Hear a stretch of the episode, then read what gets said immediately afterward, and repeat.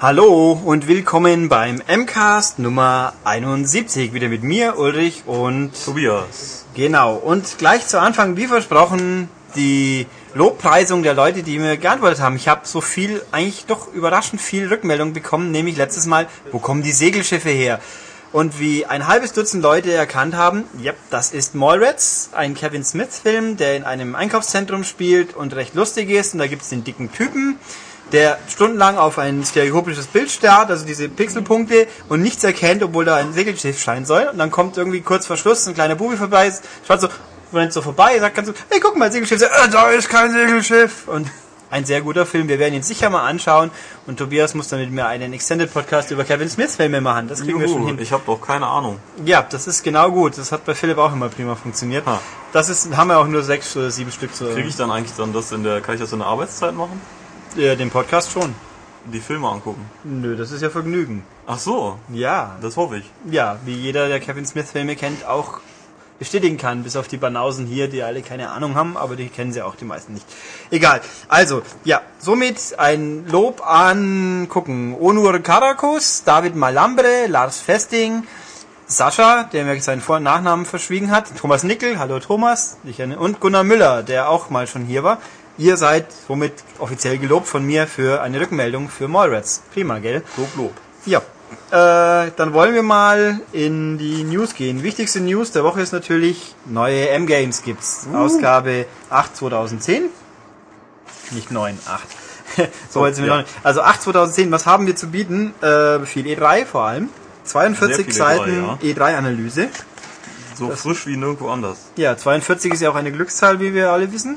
Weil Ja. das Ergebnis sind 6 mal 9. Aber was ist die Frage? Ja, 6 mal 9. Ja, aber das ist ja nicht die Frage. Doch. Ach. Das haben sie doch rausgefunden auf äh, Magrathea, glaube ich. Nee, nee, das kann ja nicht sein, weil äh, wir sind ja das zweite Experiment, was die Frage rausfindet. Diese ganze Geschichte hier. Ja, aber sie finden sie ja raus, doch, am Ende vom zweiten Band, glaube ich. Ich glaube nicht. Doch, wo, wo kommt das 6x9 ja her? Oder zumindest in der Fernsehserie kam es am Schluss so raus. Und die Fernsehserie ist ja genauso offiziell wie die Bücher, auch wenn sie teilweise anders ist. Ich habe sogar beides. Die Ich alte auch. englische und äh, Ich ja, auch, die ich Bücher. auch. Es ist schön, dass man jemanden kennt und wertschätzt. Immerhin, wobei das vierte Buch schlecht war. Aber Ich finde ehrlich gesagt die alte englische Serie ziemlich bescheiden. Ich habe gekauft, weil das Design so cool ist und dann angeguckt und mich gewundert. ja, ich habe sie halt vor 25 Jahren das erste Mal gesehen. Da Ja. war man noch jung und beeinflussbar. Ja, da habe ich nicht, noch nicht an sowas gedacht. Ja, das glaube ich. Ja. Also wir haben natürlich 42 Seiten Messe, alles ganz groß und wichtig. Natürlich tiefergehende Analyse vom Nintendo 3DS. Deswegen auch Segelschiffe, hatten wir jetzt schon. Aber PlayStation Move und Kinect haben wir uns natürlich auch vernünftig angeschaut und sind semi überzeugt. Mal gucken, nach wie vor. Ja, mal sehen. Ich bleib dabei, wenn man ein Ding nicht vorführen kann und sagen muss, man muss es gespielt haben, dann muss man die Leute halt auch mehr spielen lassen. Und da hapert es noch ein bisschen. Das würde aber bei der 3DS-Werbung auch irgendwann schwierig werden, oder? Wie will man das zeigen im Fernsehen? Hm. Ja, da kommt dann halt ein Mario aus dem Bildschirm geflogen und dreht sich um das Gerät rum und alle, ui, 3D. so? Ja. Das hat ja bei Avatar auch funktioniert. War Da- das nicht beim N64 schon so? Das war ja auch dreidimensional. Ja, das ja, halt eben. anders, dreidimensional. Naja, haben wir das. Dann haben wir, Test ist natürlich ein bisschen dünner dieses Mal, aber Sommerloch ist halt Sommerloch. Transformers haben wir drin im Test. Wir haben äh, Lego Harry Potter, was ja nachher noch. Nee, Moment, das war letzte Woche. Pardon. Das war letzte Woche. Ich bin schon wieder ganz verwirrt hier. Äh, wir haben Green Day Rock Band, das war allerdings auch schon, und Demon's Souls. Es hat übrigens jemand bei Apple sich beschwert, dass Max so doof ist. Äh, das stimmt nicht, Max. Außerdem hat er es doch gelobt. Ich meine, nicht jeder kann jedes Spiel es ist halt super geil schwer, finden. das hat er gesagt, aber sonst ist es Ich gut. finde, er war eigentlich fair damit. Ja. Ähm, ja, Alpha-Protokoll haben wir jetzt auch noch. Da ist Sega schuld dran. Können wir auch nichts für. Dann haben wir schöne Import-Tests. Trauma-Team, das kommt nachher übrigens hier auch noch. äh, Ivy die Kiwi. Wir haben natürlich alles Wichtige online. Wir haben diesmal in der Liebeserklärung das Atari 7800. Das hat wohl kaum mal jemand wirklich gehabt. Deswegen erst recht interessant. Wir haben einen schicken Artikel, wie Leute aus alten Modulklassikern neue Spiele produzieren. Und wir haben das Making-of von Kickstart und Kickstart 2. Und dass jeder, der Trials HD mag, sollte das gelesen haben. Also es ist schon interessant. Und wir haben ein dickes Interview mit den Donkey Kong Country Returns Fuzis. Ähm, ja, Ja. und wie immer, eigentlich lohnt sich, liegt am Kiosk, sollte es, wenn nicht, abonnieren ist auch eine gute Idee, dann kriegt ihr ein sehr schickes Metal Gear Cover. Und ja, habe ich noch was dazu zu sagen? Kaufen. Kaufen, genau. Also Maniac M halt M-Games, ja, ich weiß. Maniac.de steht eben auch drauf. M-Games 08 2010, jetzt am Kiosk. Kaufen, lesen, gut finden. Und dann abonnieren. Ist auch noch besser. Ähm, ja, was haben wir Ja. denn nächstes? News. Ja. Ähm, ja, äh, EA Sports Präs äh, Präsident Peter Moore ähm, verteidigt äh, letzte, die letzten Tage irgendwann das äh, berühmte Project 10 Dollar. Also eben, dass man äh, für den äh, Multiplayer-Modus der zukünftigen EA Sports Spiele ab äh, Tiger Woods PGA Tour äh, 11 ähm, da wird eben ein Code beiliegen, dem, dem äh, der Retail-Version, äh, den man eingeben muss, um ähm, online spielen zu können. Und wenn man das Spiel dann gebraucht kauft, äh, muss man diesen Code eben äh, nachordern für 10 Dollar. Oder man kann halt nicht äh, online spielen. Oder ich glaube eine 7 Tage Ja, aber kannst du ausprobieren, das geht immerhin. Das gibt's ja. Aber das war's. Ja, aber immerhin, ich meine, bei den typischen Sony-Download-Spielen geht das nicht oder man muss Geld dafür zahlen. Ja. Hier auch, ähm, um das kurz einzuwerfen, PlayStation Plus ist jetzt losgegangen und wenn ich es richtig gesehen habe, in Deutschland hat sich Infamous wieder verkrümelt. Das ja eins dieser Spiele ist eine Stunde Probe. Spiele war. In Amerika gibt's das, kostet aber auch nur 30 Dollar per Download. Au. Und natürlich für eine Stunde Probe spielen mal so ein paar Gigabyte auf die Platte schaufeln, wenn man überhaupt den Platz hat. Ja, ich weiß auch Nee, nicht. Vor allem nee. eine Stunde, und dann ist dann geht's wohl nicht mehr. Ich habe es nicht probiert. Äh, aber es hört sich so an, dass es so ist wie beim Game Room von Microsoft, eine Stunde und dann ist es durch. Also nicht eine Stunde und wieder neu starten wie bei Crackdown 2 zum Beispiel, wobei Mhm. das sind 30 Minuten. Ähm, also ja, nun. Nee. Ich bin nicht so geflasht. Nee, vor allen Dingen nicht für den Preis. Nee, ähm, ja. Äh, Gut, der Herr ja. Moore, Herr Moore meint halt, es ist eine Konditionierung der Käufer. Ich glaube auch, wir haben ja vor ein paar Folgen lang und breit darüber diskutiert. Ähm, nach wie vor als Neukäufer habe ich gar kein Problem damit, bleibe ich dabei. Als Gebrauchkäufer, gut, muss man halt mit sich selber vereinbaren, ob man das, äh, wie viel man für das Spiel zahlen will. Ich kann verstehen, dass Gebraucht Gebrauchthändler nicht happy damit sind, aber es ist ja auch genau der Punkt von der ganzen Aktion. Eben, er sagte ja vorher eben natürlich, dass äh, es einfach sein Job ist, ähm, einfach das es hinzukriegen, dass niemand mehr Gebrauchtspiele kauft. Was ja logisch ist. Ich meine, es ist ein Unternehmen, das Geld verdienen will. Ja, und ich meine, ich habe auch nach wie vor Gebrauchthändler ist nicht gleich Gebrauchthändler, weil wenn ich halt, das Spiel kostet 5 Euro weniger gebraucht und, und ich weiß, was die Leute zahlen, das ist eine Frechheit. Ja. Also und das sollte schon, wenn es fair ist, sage ich, ist okay, aber es soll halt auch für den Käufer fair sein. Wobei natürlich, wer wirklich ein Gebrauchsspiel kauft, weil es 5 Euro billiger ist, ja, dann, mein Gott. Also, Ja, und also es dann, ist wenn, wenn, wenn du so wenig Geld hast, dann kannst du glaube ich auch keine 60 Euro für ein Gebrauchsspiel zahlen. es ist eben auch nichts Verstecktes. Also es ist, es weiß jetzt jeder, dass es bei den EA Sports Titeln so sein wird und dann kann man selber entscheiden. Ja, und ich meine, man kann es ja probieren und äh, die Frage ist natürlich, heißt das dann gleichzeitig, dass die Server länger laufen werden? Tja. Ich habe mal vor ein paar Monaten aus irgendeinem Grund Anfall von Wahnsinn Facebreaker versucht zu spielen und da waren die Server schon abgeschaltet. Also vor allem für so Funktionen wie sein Gesicht aufbatschen, glaube ich, das ging da auch schon nicht mehr, weil eben dazu braucht man einen Server. Das muss dann natürlich gewährleistet sein eigentlich. Ja, ich meine, wobei natürlich, selbst wenn ich 10 Euro gezahlt habe für online von Tiger Woods 11, ich glaube 2013, finde ich dann eh keine Gegner mehr. Nee, weil Irgend, irgendwo ist es halt eine Sache. Natürlich ist es nicht ideal, aber damit muss man halt umgehen. ja. Ja. Okay. Ja, nächste News, würde ich sagen. Ähm, kommt ein Dantes Inferno 2, ist die Frage. Es gibt bei Electronic Arts eine Stellenanzeige für einen Lead-Level-Designer für, wie, wie spricht man, Visceral Games, Visceral, ja. ähm, die eben Dantes Inferno und äh, die Dead Space-Reihe machen. Und da ja Dead Space 2 jetzt schon quasi durch ist, das erscheint ja im äh, Januar 2011. Ja, Ja, schon Ende- durch Ende ist Januar. natürlich optimistisch. Ja, auf jeden Fall wird da, denke ich, kein Lead-Level-Designer mehr ja gut, das sollte man, neuer für eingearbeitet. sollte man hoffen zumindest. Ja. Ja, und es wird für eine äh, Major IP, wie es so schön heißt, äh, wird der Job sein, die man eben äh, weiter ausbauen will und die zum neuen Standard im äh, Nahkampf-Action-Genre werden soll. Und da liegt natürlich Dantes Inferno so ein bisschen auf der Hand, weil äh, Nahkampf gab es nun mal ohne Ende. Und äh, ja, da es noch weitere Bücher von äh, Dante Alighieri gibt, warum nicht? Ja, ich, ich habe auch nichts dagegen. Ich bin zwar von Dantes Inferno absolut nicht geflasht gewesen. Es war ein gutes Spiel. Ja, es hat Spaß gemacht. Also das, technisch war es halt blitzsauber, aber irgendwo war es halt ein zweit, zweitrangiges God of War einfach. Eben, es hat halt mit God of War eine zu große Konkurrenz einfach. Ja, also da gut, wenn es denn kommt, dann wir nehmen es, Ja, natürlich. so. Aber gut. Ja. Ähm, ja, was haben wir noch? Ähm, der berühmte Seaman vom äh, Dreamcast, das berühmte Spiel, äh, kommt vielleicht auf den äh, 3DS, wenn er denn dann mal erscheint. Äh, das, ähm, das deuten jedenfalls einige Twitter-Nachrichten an von dem Herrn Saito, dem Schöpfer von Seaman, äh, der äh, auf die Forderung von äh, einem Fan, der eben sagte, ja, das hätte ich mal wieder gerne, eben sagte, dass der Fan ähm, aufmerksam äh, bleiben sollte und dass sich da vielleicht was tut. Ulrich ist gerade abgelenkt. Ja, ich bin ein Post. bisschen abgelenkt wie immer, aber nee, ich fand bei, ich kann mich an Seaman gut erinnern. Da hat nämlich der Gable damals, Hier wird gerade äh, extra auf die Folter gespannt. ja, ich glaube, ich muss hier gleich mal den Podcast abbrechen, dann werden wir das schon sehen. Ähm, Gable hat Seaman getestet und hat ungefähr 5 Millionen Mal Ozzy in sein Mikro gegrölt, weil der Seaman hieß Ozzy. Ich finde das Spiel, Und- fand das damals schon verdammt hässlich. Ähm, Und äh, ja, äh, man, hässlich. man, Ja, soll ja, man, soll, halt. man soll jetzt sein eigenes Gesicht dann drauf patschen können. Ähm, ja, es wird sich anbieten. Wenn man sich selbst mit Fischkörper sehen möchte. Ja, wenn es gut funktioniert, also die Experimente, ihr eigenes Gameface zu machen, das hat bei Ja. so Spielen, sei es jetzt Rainbow Six oder jawohl, glaube bei This is Football hat es gut funktioniert.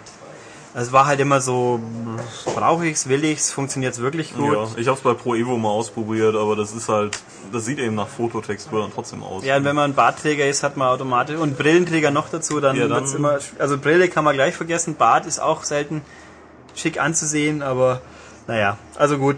Also wenn ein 3DS Siemens käme, ich, das, wär, ja, das hätte, hätte Charme. ja, wir's so. wenn dann, wenn die Leute ihren Seaman im Zug anbrüllen.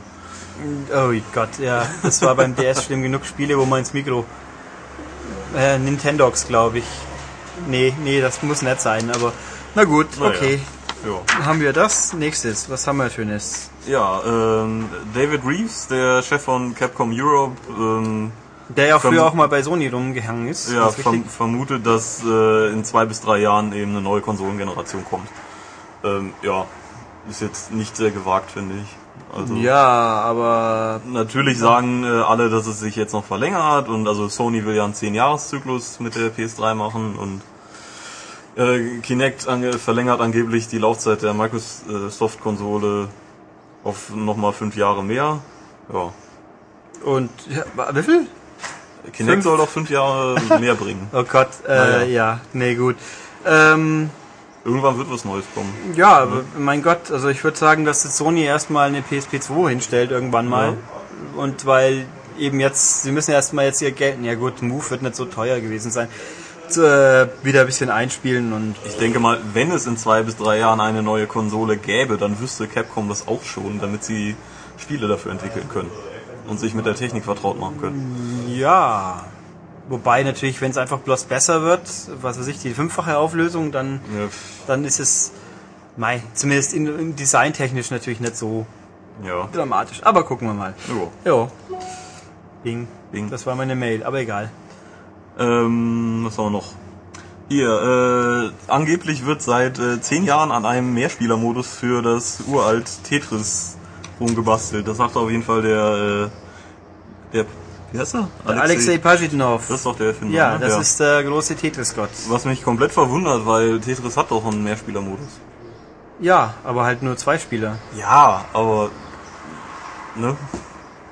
Ja, was sagt er hier, was sind seine Probleme? Es ist so einzigartiges, intensives Spielprinzip, man muss sich voll konzentrieren und man hat deswegen keine also Ressourcen mehr übrig, um auf das Verhalten der anderen Mitspieler zu achten. Ähm, ja, vielleicht. Äh, verlangsamen wäre auch doof, weil langweilig. Ähm, nee, also das ist natürlich schon irgendwie, ja, es gibt eben den Zwei-Spieler-Modus. Ich meine, da schaut man auch nicht auf den anderen drauf, weil das Nö. war ja so gedacht. Man sieht ja nicht, was der andere macht. Man kriegt halt die Steinchen. Es gab aber mal irgendeinen Freeware Tetris, dessen Namen ich vergessen habe, auf dem PC, wo man dann zu sechs gegeneinander spielen konnte. Also er, also er sagte hier, dass man irgendwie dann die Steine rüberschmeißen kann, die man irgendwie nicht braucht. Ja, da, da war, glaube ich, wenn man halt besonders gut spielt, dann, dann baut man sich Extras auf, die man auslösen kann. So Ja. jetzt dem anderen halt eine Freeze-Bombe werfen oder halt extra Steinchen.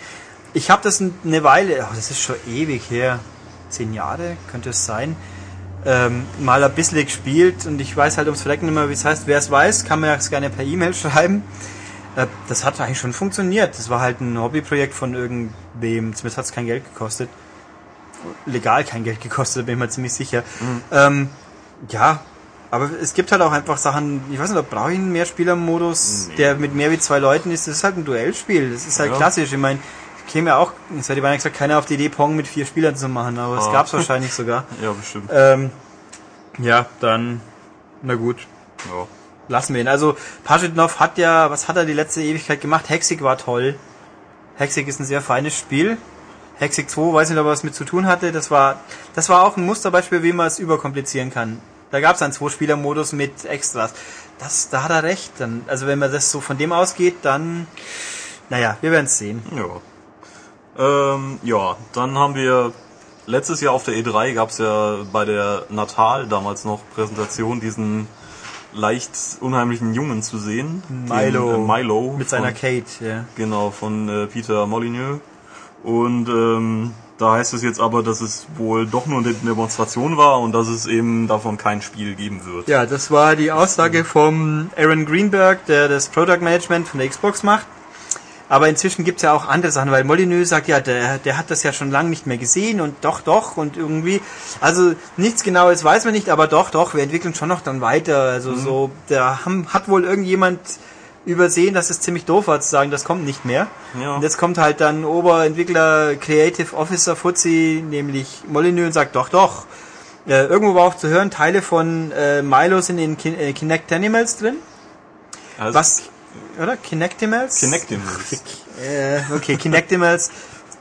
Jetzt habe ich es richtig gesagt, oder? Kinectimals, äh, jetzt war es richtig, Ja, ja. gut. Äh, Wir das, üben das das. sieht man auch, wenn man das sieht. Es sieht auch so aus. Es Ja, wirkt es auch ist- so, als ob es das gleiche wäre. Außer, dass halt jetzt eine Katze rumhopft und nicht mit einem redet, sondern einen abschlabbert. Ja, was ja auch vielleicht, also ich weiß nicht, ich fand es sehr unheimlich damals. Ja, also die Frage ist halt auch, es kam mir überambitioniert. Es war halt ein typisches Molyneux-Produkt. Super ambitioniert und bla, ganz toll und spitze. Und wenn es dann rauskommt, hast du ein Ist besseres noch- Tamagotchi wahrscheinlich. ist nur noch die Hälfte drin. Ja, also ja, also es wird dann doch noch irgendwie mal kommen und niemand weiß genau ist nichts. Und wenn die Leute erstmal sich voll in ihr Kinect eingelebt haben mit den ganzen V-Clones, dann dann werden sie geflasht von der nächsten Generation der Interaktivität mit irgendwelchen Leuten, indem man vom Bildschirm rumwackelt. Ja. Ich weiß nicht, äh, Milo war halt einfach das bessere iPad, so wenn es denn klappen würde. Ja, also ich habe ich hab damals was viel Lustigeres gesehen auf irgendeiner anderen Fan-Website. Äh, da war es nicht Milo, sondern Miho, ein äh, mexikanischer Einwanderer, Gangster, der den Spieler bedroht. oh ja, Das hat mir besser gefallen. Wieso auch nett. Ich meine, es gibt auch bei, es gab auch einen lustigen Webcomic, wenn man die Katze ärgert, dann haut sie einen um und dann ist man tot. Sehr gut. Auch sehr gut. Ja, aber naja, schauen wir mal. Also Milo, Ja. ich würde mal mich auf gar nichts verlassen, aber es, ich halte es halt für ungeschickt, sowas dann zu sagen wieder. Aber gut, es gab schon mehrere PR-Geschichten, wo ich ungeschickt empfinde. So wie keinen Preis sagen und dann verkauft sie eigene Webseite für 150 Dollar. Ja. Na gut, okay. Jo. Das ist halt wie es ist. Na gut. Was haben wir da noch? Ähm, Square Enix. Square Enix. Sag was. Die äh, sagen, dass der digitale Spieleverkäufe wichtiger wären als die 3D-Technologie. Also ähm, der, Das glaube ich auch. ja, denke ich auch, weil ich nach wie vor nicht daran glaube, dass sich 3D im Heimkino-Gaming-Sektor so heftig durchsetzen wird. Ja, weil ich meine, ein Download-Spiel kostet halt doch ein paar Euro weniger wie ein neuer 3D-Fernseher. Ja, plus äh, X Brillen, die Yep. für mich und meine Freunde. Nee. Genau, kommt Freund zu Besuch, ja, du hast jetzt Pech, du musst den Film so anschauen, ja? Dann viel Ja, Spaß. schön in doppelt. Oder, Ja. oh, du hast leider einen Fernseher der anderen Marke, deswegen kannst du deine Brille nicht benutzen. Ja, das ist natürlich alles so eine Geschichte. Also, der glaubt halt einfach, äh, ja, die. Zukunft an sich, ja, da, ja gut, das sagt nicht vernünftig. Nicht, die Zukunft wird nicht von diesen Gimmicks geprägt, sondern vom Vertriebsweg. Ich meine, OnLive gibt's ja auch mit, haben wir eigentlich mal über OnLive geredet, über die Preise, die bescheuerten. Äh, OnLive gibt's ja jetzt scheinbar und die Preise sind halt genauso bescheuert, wie sie sonst auch immer bei digitalen Online-Gedöns sind. Also 60 Euro für ein Spiel, das ich dann nicht mehr besitze, weil ich es ja nur über OnLive spielen kann. Äh, na, 60 Dollar, okay, aber Ja, aber nee. ja, gut, aber nee. Also ich gebe ihm da in der Hinsicht recht, auch wenn es natürlich sehr allgemeinplatzig ist, was er da von sich gibt. Aber gut. Ähm, was haben wir noch? Gestern gab es eine Preisverleihung in Deutschland, nämlich Lara, den Games Award, Ja. der von Gamesmarkt und Co. ausgerichtet wird, so ich das nachvollziehen kann. Der war diesmal in Köln. Mit viel, das für lustige finde ich, viel Prominenz. viel Prominenz. Hier gibt's eine Fotoshow, dann gucken wir doch mal. Das sind die Aussichter. Die Isabel Edwardson war da. Wer ist das? Eine Let's Dance Tänzerin, die auch letztens im Playboy war. Nein, die war Tänzerin, jetzt ist sie Jurorin. Ah, Wir haben die Jana Ina Zarella. Yes. Die das erinnert mich alles ans äh, Promi-Dinner. Wir haben hier Madeleine. Und ich habe ehrlich gesagt keine Ahnung, was es ist, deswegen werden wir jetzt ganz live kurz mal googeln. Wer ist denn, oder Wikipedia, ja, machen wir Google. Google.de. Madeleine Kaniut. Madeleine Kaniut. Vielleicht habe ich auch nur eine riesen Wissenslücke. Ah, ja, ich weiß es. Es ist eine Darstellerin von Alles, was zählt. Einer Daily RTL Soap. Okay, dann kann ich sagen, ich schäme mich nicht, dass ich die nicht gekannt habe. Ähm, gut, dann haben wir die hier. Ich hab, mach gerade Fremdschämen für den Lara Award. Die Nathan Eckes hat moderiert, das ist ja völlig okay. Ja gut, das ist ja klar. Musik war von Stoppock und Worthy. Stoppock ist mir tatsächlich ein Begriff, Worthy nicht, aber auch das ist jetzt, ohne dem Herrn Stoppock auf die Füße steigen zu wollen, aber die erste Liga der Unterhaltungsmusik ist er auch leider Nee. nicht, aber er ist immerhin ein bisschen, hat Credibility dafür. Äh, wer war noch als Gast da? Annika Hansen, auch da weiß ich nicht, auch da gucken wir mal, wer ist das? Was haben diese Leute alle mit Gaming zu tun nochmal? Also erinnert mich jetzt irgendwie an die Kinect-Vorstellungen von Cirque du Soleil, da kann die nicht auch niemand. Annika Hansen, die hat eine Webseite. Ist das auch sie? Äh, könnte sein.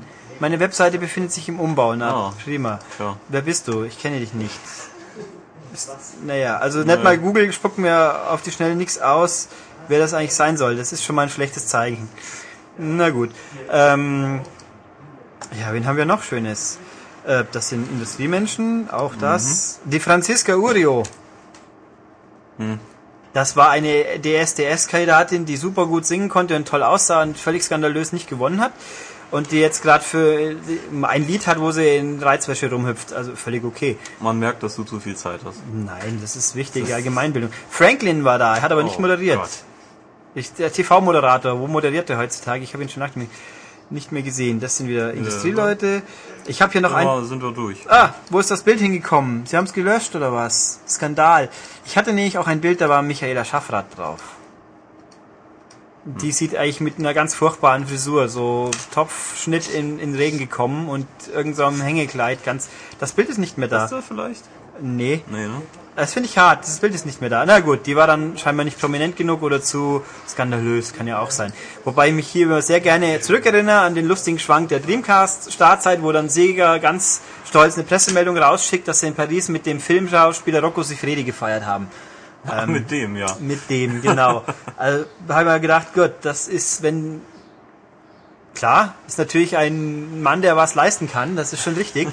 Aber den als Musterparadebeispiel zum Konsolenlaunch, okay, dann ja, wobei er ist sicher bekannter und berühmter als Michaela Schaffrath, das glaube ich auch. Ja? Zumindest international betrachtet. Gut. Ähm, schön. Ja, wie auch immer. Also hier gab es oder? Preise. Ähm, die ist, wir hatten ja mal den deutschen Computerspielepreis, der natürlich peinlich ohne Ende war. Hier, das peinlich am Lader sind zum Glück nur die Gäste, würde ich so sagen, weil die Preise an sich gehen Die schon. Preise sind schon okay. Ja. Also, Wir haben, wobei hier, also wir sind, weil der Lader auch ganz cool ist, sind es alles englische Preisnamen, nicht den Kids Award, den gab's für New Super Mario Bros. Das ist jetzt nicht unbedingt ein reines Kids-Spiel, aber okay. Dann Ja, gibt's den schon Family Award, der war für Scribblenauts, ist es okay. Den Teen Award, den hat verliehen die Monika Ivankan. Finde ich auch spannend. Diese Frau ist prominent, wieso? Weil sie die Ex-Freundin von Pocher ist. Ich meine, sie hat also einen sauschlechten Geschmack und das ist auch schon alles, was mir zu, dann einfällt. Ähm, die hat den verliehen. Äh, den Teen Award hat Final Fantasy 13 bekommen. Und dann Ja. gibt's noch den Youth Award, den hat Heavy Rain bekommen. wo ist da der Unterschied? Genau, was ist der Unterschied zwischen Teen und Youth? Ich meine, gut, ju- jung sein kann man auch, wenn man nicht mehr Teen ist, aber da, das ist für mich jetzt ein bisschen so. hm. Vor allem jetzt kommt dann, es gibt den Action Award. Den hat Call of Duty Modern Warfare 2. Ja. Ist völlig Logisch. okay. Ja. Aber hier gibt's jetzt einen Genre Award und sonst gibt's nur äh, Altersgruppen Award. Also ein Das stimmt, bisschen warum gibt's keinen Rollenspiel, Sport oder so? wischiwaschi halt wieder, aber okay, ich meine, es gibt keinen Erwachsenen Award. Vielleicht ist der Action Award auch der äh, Adult Award. Dann hätten sie es so nennen sollen. Ja, dann gibt's den Online Award für irgendwelche Krimsi-Kramsi Farmerama von Big Point, was halt wohl offensichtlich, ich, ohne es gespielt zu haben, ich behaupte mal, es wird sicher ein Klon von Farmville sein. Da gebe ich dir recht. Ja.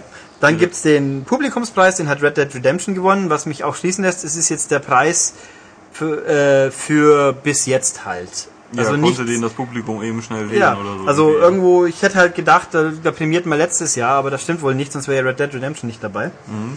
Dann gibt's ein Education-Ding, das lassen wir mal liegen. Der Business Awards, was ich spannend finde, Händler des Jahres ist Müller.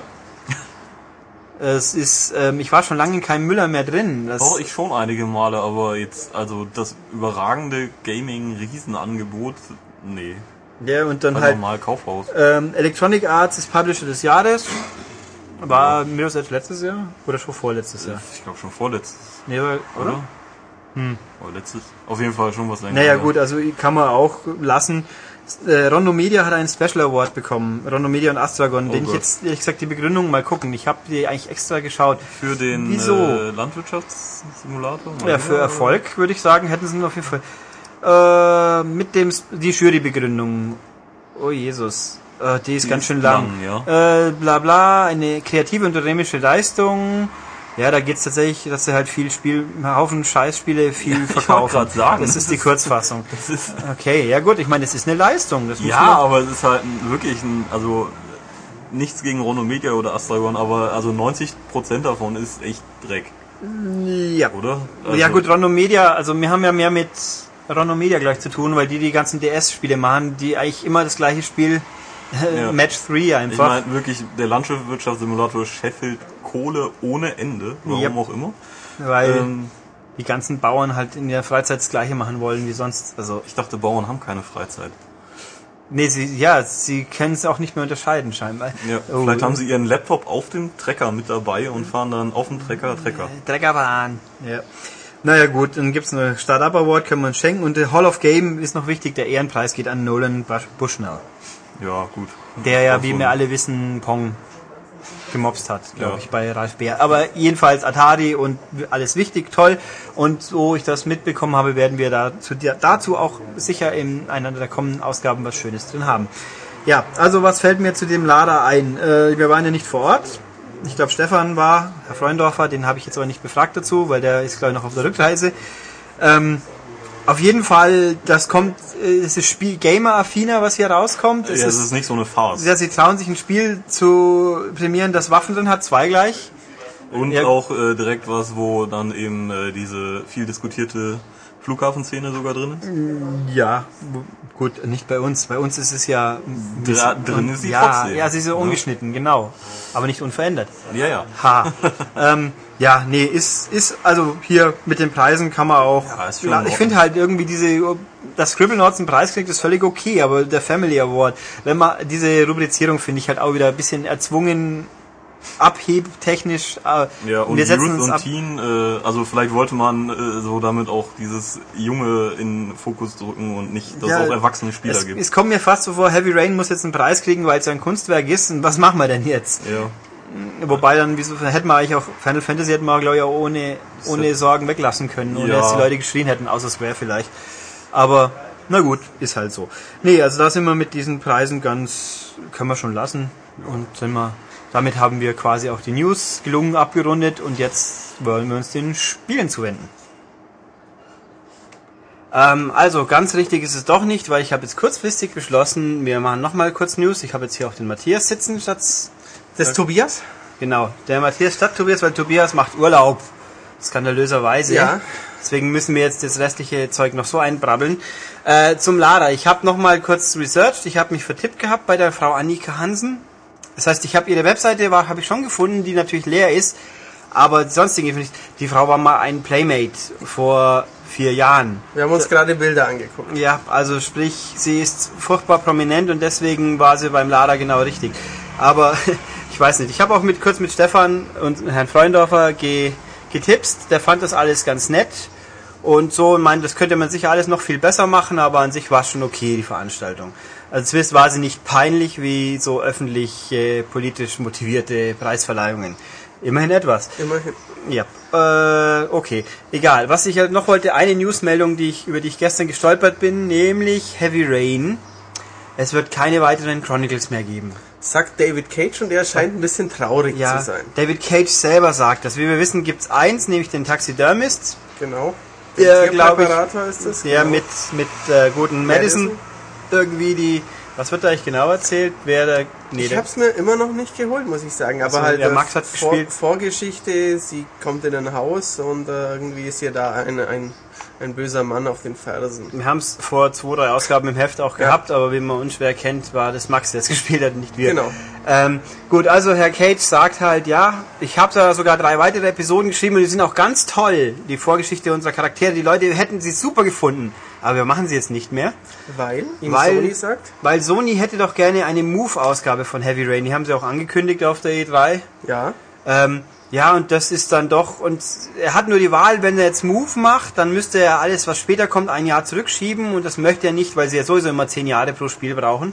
Und er möchte nicht den Leuten nicht zumuten, elf Jahre zu warten, so ungefähr. also er meinte wirklich für die zusätzlichen Episoden, da würde man schon, würde er noch ein Jahr reinstecken müssen. Das hätte er gerne gemacht, weil er ja ein Autor ist und seine Geschichten gerne umgesetzt sähe. Aber ähm, jetzt ist erstmal die Move-Umsetzung im Vordergrund und danach wird es es wohl nicht mehr geben, weil noch dann viel länger will er sich eben mit Heavy Rain nicht mehr beschäftigen, weil dann was Neues kommt. Ja, also und Move, äh, die Move-Einbindung, die ist aber ganz toll und die Leute werden überrascht sein, was für innovative Ideen sie hatten. Das sagt er natürlich Ich kann es mir ja. auch echt vorstellen, ja. Ich werde dann so einen Türgriff nehmen können und runterdrücken und so. Und Also, wo ich es mir cool vorstelle, ist bei den Kämpfen. Zum Beispiel als Madison in dem Apartment äh, von diesen Am Anfang. äh, Einbrechern da irgendwie bedrängt wird, anstatt auf dem Stick nach links zu drücken, dass ich dann, wenn sie nach oben tritt oder schlägt, einen Move-Controller hochreiße. aber ja, Das stelle ich mir nett vor. Das nenne ich dann Wii-Spielen zwar, aber okay. Ich meine, ich finde es halt irgendwo, was Sony möchte das, aber ich verstehe es einfach nicht. Ich meine, glauben die jetzt echt, also wer Heavy Rain schon hat, soll dann einen kostenlosen, ja, der ne, bekommt soll der kostenlos sein oder soll der, ja, also wenn er nicht kostenlos ist, wäre es doppelt dreist. Ja. Aber wer kauft den Heavy Rain, also wer es, Ja, glauben ich- jetzt, dass jemand da hingeht, also der Move-Käufer, sagen wir mal, wer, wen soll Move ansprechen? Wohl ja neue Zielgruppen. Richtig. Hm. Aber neue Zielgruppen, die gerne durch die Gegend fuchteln, die wollen dann sicher ein, ein äh, hochgeistig verquastes Abenteuerspiel spielen. Also ich glaube auch, ähm, Sony hat's ja, Heavy Rain war ordentlich erfolgreich, aber Sony hat's jetzt nicht geschafft, es so in den Mainstream-Medien als neuen interaktiven Thriller irgendwie zu platzieren, dass da sämtliche Thriller-Fans äh, von, von Serien, vom Fernsehen übergesprungen werden. Und auch das wird ihnen auch mit Move nicht gelingen. Also kann ich mir auch nicht Ich vorstellen. bin, ich wehre mich immer gegen diese unglaubliche Glorifizierung von Heavy Rain, dass das, was das für ein unglaubliches Kunstwerk ist. Das ist ein Film, den ich halt ein bisschen spielen kann. ich fand's toll. Aber ich finde es einfach übertrieben zu sagen, das ist die Zukunft der Spiele, weil hier gibt's echte Emotionen. Ich habe es nett durchgespielt, ich habe ein paar Kapitel gespielt, aber gedacht, ja, ist alles nett. Aber da fällt jede Macke sofort noch mehr auf. Das, das ist schon richtig. Es Ah. ist auch nicht die, die Zukunft des Spielens, nicht unbedingt, hoffentlich nicht, weil wenn die Zukunft des Spielens nur so aussieht, wäre es langweilig. Aber ich finde toll, dass es eben so eine Facette gibt. Aber ich finde, Ich meine, es gibt ja auch ein Shoot'em Up. aber dass man es dann gleich so aufs Podest setzt und dann anbetet, so, das, das Ja. was ja offensichtlich an allen Ecken und Enden passiert. Das ist das typische Molyneux-Phänomen. Am Anfang immer groß schreien, was da jetzt Unglaubliches auf uns zukommt und dann Ja, ne, bei Molyneux sind die Leute immer gleich super kritisch und bei Cage fangen sie an, haben sie einen neuen Gott gefunden, so ungefähr.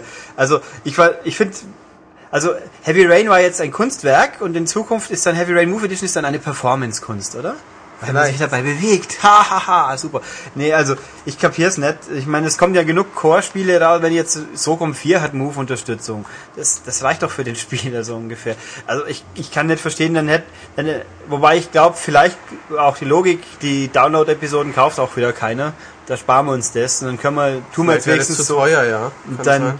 wahrscheinlich ist ein Move einbauen, das kann mir auch keiner erzählen, dass das so viel teuer aufwendig ist. Das ist, glaube ich, einfach mal nett. Vielleicht weil- macht der Cash das auch allein.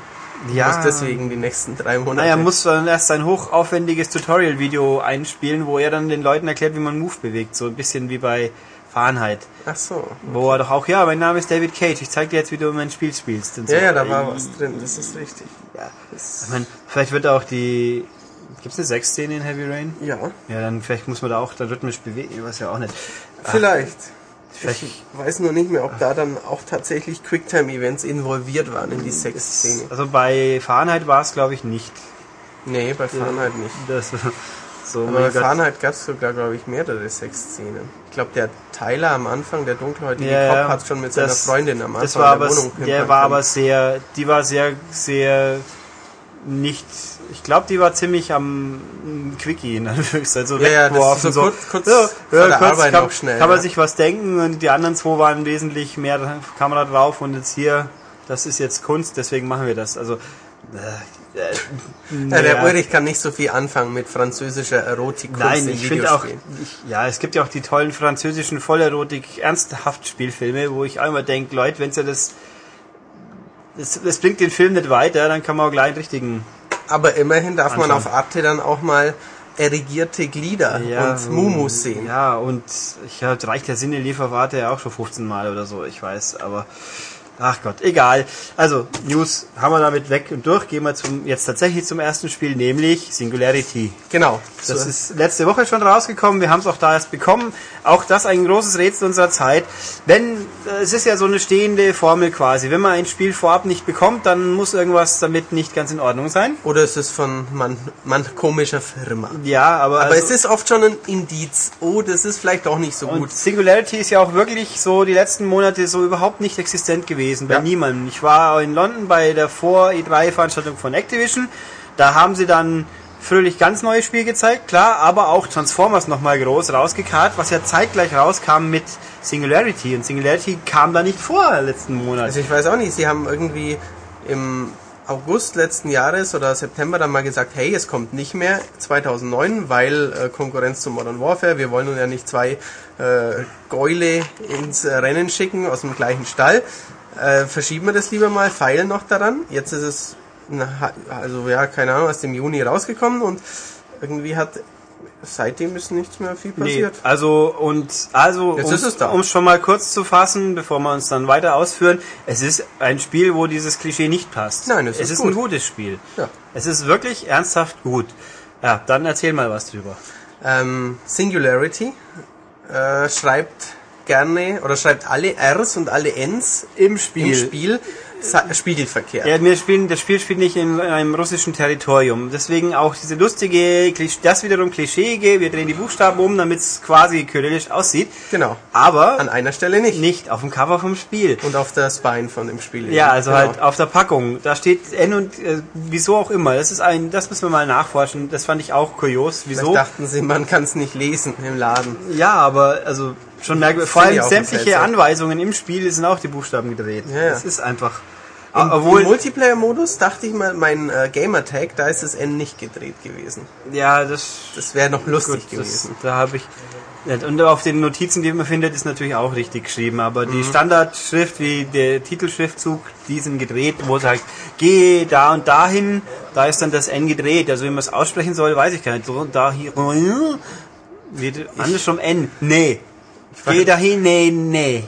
Ja, ihr könnt den Podcast jetzt auch wieder rückwärts ablaufen lassen, dann hört sich's wieder normal Ja. an. Oder wenn das R gedreht ist, dann muss es D, R, R, Dreh. Vor, vor allem ist ja im, also im Russischen gibt's ja im Kyrillischen dieses umgedrehte R, aber im Russischen ist es dann kein R, sondern ein Ja.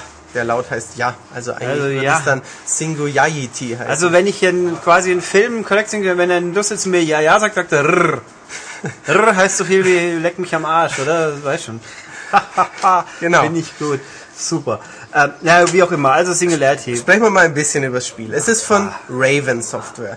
Raven Software haben eine lange Tradition extrem brutaler Spiele. Spiele, die dann in Deutschland nicht oder anders rauskommen. Genau. Also ähm, wir hatten das X-Men Wolverine, das bei uns sich verabschiedet hat auf den Next-Gen-Konsolen und inzwischen indiziert ist. Wir hatten Wolfenstein, wo geschickte Menschen ein Hakenkreuz vergessen haben, deswegen gibt es das bei uns überhaupt nicht mehr. das aber auch schon nur geschnitten logischerweise Ja. rauskam. Ja, gut, auch in puncto Gewalt aber auch, da war auch Ja. fast gekürzt. Und jetzt haben wir halt Singularity. Also Also davor noch natürlich die, die, äh, die alten Geschichten. die alten äh, Soldier of Fortune. Oh, oh ja, das, Das ist natürlich auch, ganz ein, ein bekannter Name auf den Listen. Das ist, glaube ich, ist es beschlagnahmt? Ich glaube nicht. Ich weiß es Es nicht. ist gleich nur auf der B-Liste. Es, Nur. es gab auch eine deutsche Version. Zu, also ich habe nee, vom Dreier? Nee. Nee, nee, vom Dreier nicht. Nee, aber das Zweier ist, Zweier. nee, das Zweier ist uncut durchgegangen auf der Konsole, was ja auch das habe ich keiner auf begriffen hat. Dreamcast, stimmt. Genau. Äh, Das Einser habe ich auf Dreamcast. Das Einser habe ich das auf Einser Dreamcast. gibt's bei uns, glaube ich, gab's nett auf Konsole. Das Zweier ist, meine ich, ungeschnitten durchgegangen, was alle Aber auch das wieder Einser keiner habe ich begriffen als hat. PAL Dreamcast Spiel. Ja, das kann ja schon Mhm, sein, aber es muss ja zwingend aus Deutschland sein. Das dann. kann sein, ja. Ähm, also um es auch gleich zu fassen, Singularity ist bei uns äh, bearbeitet.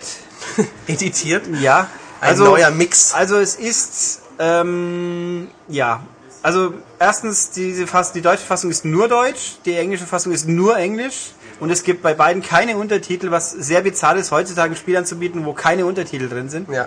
Auch anderer Punkt, oh, sehr oldschool, man kann keine Safe Games anlegen und keine Missionen wiederholen. Das Spiel speichert automatisch und von dieser Stelle aus spielt man weiter Man oder kann- man fängt von vorne an. Man kann aber drei Slots machen, so, so die, also das Was? geht. Ich hab's geschaut, ich bin auf neues Spiel nochmal gegangen Ach und dann so. kommen drei Ja, das Slots wie sein. Donkey Kong Country quasi. Also man oder kann, Zelda. aber man muss sich halt zu seinem quasi, ja, aber man kann Ja, nicht man, Safe kann, wieder man, einsteigen. kann, man kann nicht ein Kapitel anwählen. Also Nö, es es ist in puncto Optionen sehr spärlich, Ja, das sehr, Spiel. das ist sehr oldschool und ich finde es irgendwie schon bizarr. Jetzt ist natürlich nicht jeder Ego-Shooter dafür gedacht, dass es die Mission wieder.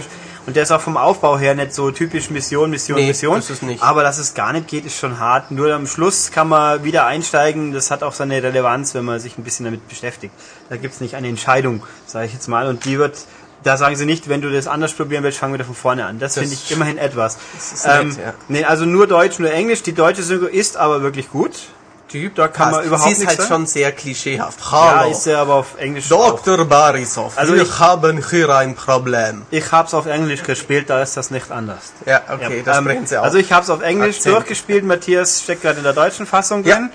Ähm, und ja, also es gibt Main Russen, die man totschießt und es gibt mutierte Russen, die man totschießt. Äh, die mutierten Russen sind, glaube ich, in der deutschen Version so geblieben. da Also kann man Köpfe und Arme da abschießen. kann man Stückchen schneiden und schießen. Und bei den, also die Menschen kann man in der deutschen Fassung, die bluten, sie fallen um. Ja. Und zwar auch schon ein bisschen ragdollig und sie, und sie beamen nicht weg, die bleiben Nein. liegen. In der englischen Fassung, wenn man damit so zwei, drei Waffen nahe geht, dann ist hinter dem Schlachtfeld, kann man hinten nach die Bröckchen sich anschauen, die überall rumliegen. Also das Ding ist in Englisch wieder richtig fies brutal. Ähm, und bei uns ist es nur ordentlich brutal. Ja. Aber es ist ein normaler, brutaler Ego-Shooter immer mein, noch. Mein, es ist natürlich, es gibt die Meinung, geschnitten ist immer scheiße. Gut, kann man so denken. Ich bin immer der, prinzipiell der Meinung, auch wenn ich natürlich jetzt hier die englische habe, ich weiß, ich weiß, ich widerspreche mir ein bisschen. Äh, in dem Moment, wo es Geschnittene mich, mich nicht ins Gesicht springt und sagt, ich bin scheiße geschnitten, weil du es in jedem Moment merkst, dann finde ich es nicht so dramatisch. Dann kann man damit umgehen. Man kann sicher damit leben. Ich spiele es auf Deutsch. Ich habe jetzt die englische noch nicht äh, ausführlicher gesehen, nur kurz. Ähm, ich habe kein Problem mit dieser Version. Natürlich, wenn man im Laden steht und beide zum gleichen Preis vor ihm liegen würden, dann würden vermutlich die meisten Spieler und auch ich äh, zu einer anderen Version greifen. Aber es ist nicht Man muss sich jetzt nicht grämen, wenn man die Deutsche spielt. Ja, es ist kein äh, Mortal Kombat Shaolin Monks, wo die Fatalities dann einfach schwarz ausgeblendet Also wurden. um es in Activision Logik zu sagen, das Spiel wurde geschnitten, aber nicht verändert. genau, Es wurde immerhin, also, es ist nicht ungeschnitten, aber verändert. Das gab's ja auch schon. es ist uncut. Also ich Ja. glaube Activision sagt, nein, Also- Activision sagt nicht, dass es also man kann ist. genau die gleichen Leute umschießen, die man in der englischen Version auch umschießen kann. Das hat ja nicht jedes Spiel geschafft. Das ist richtig. ähm, nee, also ja, also um das nochmal kurz, ich sage bei Filmen auch immer, in dem Moment, wo der Film so geschickt bearbeitet ist, dass mir nicht aufgefällt, äh, auffällt, dass er geschnitten ist, dann finde ich es jetzt weniger dramatisch, wie wenn ich jetzt hier merke, dass da, oh, hier, was ist jetzt passiert, wo ist der Charakter hin? Genau. Demolition Man im Fernsehen gutes Beispiel. Ja, der Bösewicht wird eingefroren, im nächsten Moment explodiert das Gebäude. Oder auch ga- oder ganz schlimm äh, Daredevil, der jetzt nicht unbedingt der beste Film der Welt war, aber Bullseye fällt aus dem Fenster und in der deutschen Fassung macht es dann Klack und er liegt auf dem Auto. Äh, Ja. Und lauter so Scheiß, wo, wo man auch einen Tonschnitt hört, weil, oder Iron Man im Kino. Iron Man hat relativ viele Schnitte im Kino Mhm. gehabt. Gemerkt habe ich es nur an der einen Stelle, wo er dann in Afghanistan oder wo das war, die fünf Typen umschießt, die die Frauen als Geisel nehmen. Da hat man es gemerkt, sonst nicht. Und wenn man es nicht merkt, wie gesagt, gibt's, äh, finde ich es jetzt nicht so dramatisch. Kann man natürlich immer sagen, wie gesagt, Schnitte sind immer scheiße, aber in dem Moment, wo sie äh, nicht stören, weiß man es, also ja. Ja. Also ich bin jetzt, ich lege jetzt nicht Wert darauf, eine deutsche geschnittene Version zu haben, aber es gibt halt unterschiedliche Niveaus von Störensgraden. Das ist ich jetzt mal. Gut, äh, so viel dazu. Jetzt gehen wir mal zum Spiel. Um was geht's? Es ist ein Ego-Shooter. Yep. Ähm, ein Ego-Shooter mit Zeitmanipulationsgimmick. Man bekommt ähm, nach einer Weile im Spiel ähm, ein ja, Art Handschuhaufsatz für die linke Hand. Und das ist im Englisch das TMD, Time Manipulation Device, im Deutschen Ja. das Zeitmanipulationsgerät, das ZMG. Und mit dem kann man allerhand anstellen. Man kann Sachen altern lassen, Sachen verjüngen. Ähm, grob gesagt ist das die Grundmechanik. Ähm, damit kann man alte Truhen wieder neu machen und dann äh, ein Medipack daraus fischen oder man kann mit der Truhe dann äh, irgendwie ein kleines Hüpfrätsel lösen, also ein Mini-Rätsel. Oh, ja, oder halt Tore aufsperren, Genau, weil so die, Zeug. die kaputte, verwitterte Metallbox ist halt nur halb so groß. Wenn man sie wieder wieder gesund macht, sag ich mal, dann rips wird sehr groß und schiebt dann vielleicht das Tor hoch, dass man durchkrabbeln kann. So Zeug, genau. Ja. Ähm, man kann Gegner altern lassen. Da gehen auch die Menschen, die gealtern in der deutschen Version auch sehr, Ja, die äh, zur- Anführungszeichen schön. Also das Asche, ja. Staub, Skelett Ah, anfallen. ja. Genau. Ausschi. Ähm, genau. Ähm, mit diesem ja, ZMG kann man aber noch ein paar andere Gimmicks machen. Man kann äh, Sachen schweben lassen, wie in die Gravity Gun in Half-Life 2 so ein bisschen. Man kann eine Art äh, Energieball erzeugen, der dann eine Zeitblase, so ein bisschen wie das Ja. Bubble Shield in Halo 3 ähm, erzeugt, aber eben auch der Gegner, der sich darin befindet, wird eingefroren. Oder auch Ventilatoren, durch die man sonst nicht durchkäme. Genau, also ein großer Gegner kommt, ich friere ihn ein, schieße zehnmal aus nächster Nähe mit der Shotgun ihn ab und dann äh, verschwindet die Blase nach einer Zeit und er fällt tot um. ja, das, Das ist ganz praktisch Oder je nach Version, genau. Also auf jeden Fall. Er fällt ja, tot um oder er explodiert. Ja, Au. Genau. Ähm, es ist ein linearer Ego-Shooter. Der ist sehr linear, ja. Man kämpft manchmal kurz im Team, aber es ist jetzt kein Call of Duty, wo man zwei Drittel des Spiels äh, hier Alpha Tango, geh du rechts und äh, im Team. Ich würde sagen, ganz selten sogar Selten, ja. Also Ab es und zu gibt ist ein, jemand nur dabei. einen, einen Charakter, der dabei ist, die dann auch die Catherine, die also ich muss auch sagen, die Story, es wird eigentlich fast alles vernünftig erklärt, nur ein Charakter, bei, bei diesem Charakter sind mir ein, zwei Fräkchen offen geblieben, und zwar die Motivation mehr oder weniger. Okay. Wie kommt die da hin? Das wird nicht Ich, geklärt. ich, ich bin da auch gerade so, ich, bei mir ist die gerade in der Story, ich habe es noch nicht ganz durch. Also Ähm, sie spielt eine coole Rolle in Ja. der Story. Das, also man, ich sage dazu nur, man sollte das Spiel komplett durchspielen und den Abspann auch nicht einfach die Xbox ausschalten. Okay, das werde ich dann machen, wenn ich Ja. soweit bin. Ähm, ein Ego-Shooter mit leicht futuristisch oder ja schon futuristischen Waffen, keine super freakigen Alien-Knarren, aber es sind schon futuristisch aussehende Shotguns, MG, Sniper-Gewehre und eben Waffen, die Ja, es, die Sniper-Wumme hat nicht eine Zeitlupe-Funktion Genau, eingebaut. richtig. Und das gibt den Seeker, wie auch immer der auf Deutsch heißen mag, ja, ja, ist auch Seeker. wo man äh, die, die Munition dann steuern kann und verfolgen Genau, kann. richtig. Das so wie bei, ich glaube, bei Stranglehold Zum kann man es vergleichen. ja, ja. Und es gibt mal noch einen Granat, äh, so einen quasi Bombenwerfer, wo dann eine Kugelbombe rauskommt, die ich dann rumrollen kann und dann kann Ah, ich es okay, ja, explodieren genau. lassen, Es gibt so eine, remote. eine Nagelkanone, die explodiert, also sie heißt Nagelkanone, Ja. die explodiert dann das Geschoss, wenn man Gegner Eine getroffen hat. richtige Railgun gibt's auch noch, die ist auch ganz okay, lustig. Ähm, also ein gutes, am Anfang fand ich es ein bisschen lasch, aber mittlerweile hat, hat Ulrich auch recht, es ist schon ein knackiges, passendes, grundsolides bis richtig gutes Waffenarsenal. Ähm, ich verrate jetzt mal ein bisschen was zur Hintergrundgeschichte. Ähm, Ja. Es geht, warum Zeitmanipulationshandschuhe und so. Ähm, fiktive Geschichte. In Russland wurde auf äh, irgendeinem Bergwerk, einsamen Insel, wurde das geheime Element E99 entdeckt. Das ist, äh, befindet sich im Periodensystem der Elemente dort, wo eigentlich in Wirklichkeit das Einsteinium liegt. Äh, ganz unten, ähm, in der zweiten Reihe von unten, ziemlich versteckt. Und mit diesem Element äh, kann Russland super seine Probleme lösen. Die können tolle Waffen bauen, die können forschen und die können eben die Zeit manipulieren und natürlich geht da was schief. Ähm, eine ja, Singularität entsteht, ähm, Sachen werden von der Gegenwart in die Vergangenheit versetzt und andersrum Mutationen entstehen, Strahlung verseucht das Eiland, das Forschungsprojekt wird äh, abgesagt, dann doch wieder geheim aufgenommen und äh, Wissenschaftler kämpfen gegeneinander und ja, es ist schon eine nette Story, würde ich sagen, die Ja. interessant ist, die natürlich physikalisch nicht ganz durchdacht ist, aber das stört Also die jetzt nicht groß. Zeitparadoxa sind auch Paradoxi, Paradoxa, Paradoxen, Paradoxonne. Paradoxes, Paradoxessen. Der Herde wirft Paradoxa Ja, in den sehr Raum. schön. Also diese Zeitungereimtheiten. Äh, Ungereimtheiten. Da gibt's schon ein bisschen was. Sehr gut. Da, ähm, da kann man jetzt, wenn man zu lange drüber nachdenkt, wird man wahrscheinlich irgendwelche Macken finden. Aber Ja. ähm, also das Einzige, das was mir wirklich aufgefallen ist, das Spiel, das Spiel spielt in der Jetztzeit quasi und 1955. Mhm. Und es gibt Charaktere, die trifft man hier wie da. Die sehen aber in der Jetztzeit Nicht 60 Jahre nicht, älter. nicht wirklich aus, als ob sie mindestens 85 Jahre alt sind. Also da wurde mir gesagt, da hat man, das war auch mal, die waren schon mal anders, das ist überarbeitet worden. Mhm. Okay, Deswegen hat sich das Spiel halt auch verschoben, weil die ganzen Falten auszubügeln, das dauert schon eine Weile. Ja, das ist Nee, ähm, ja, also ich finde, ich habe es ja durchgespielt, die Story, ich fand sie sehr durch, sehr eingängig, gut erzählt. Es gibt ja auch am, also am, äh, verstärkt am Anfang findet man immer wieder Zettel, wo so ein bisschen Hintergrund zu hören ist oder Tonbandgeräte, wo jemand irgendwas erzählt Ja. von der Forschung oder dass die komischen Monster, wo die auftauchen und dieses und Ja, jenes. ja. Ähm, ich fand das gut. Ich meine, da gibt's anderweitig wurde gejammert, dass das nicht belohnt wird. Ich finde, in- ich kann das verstehen, aber in dem Fall fand ich es echt mal, mir hat das gereicht, was das mir erzählt Ja, hat. also es ist auch, also den Punkt, da findet Ulrich ein bisschen besser als ich. Ich finde ihn nett.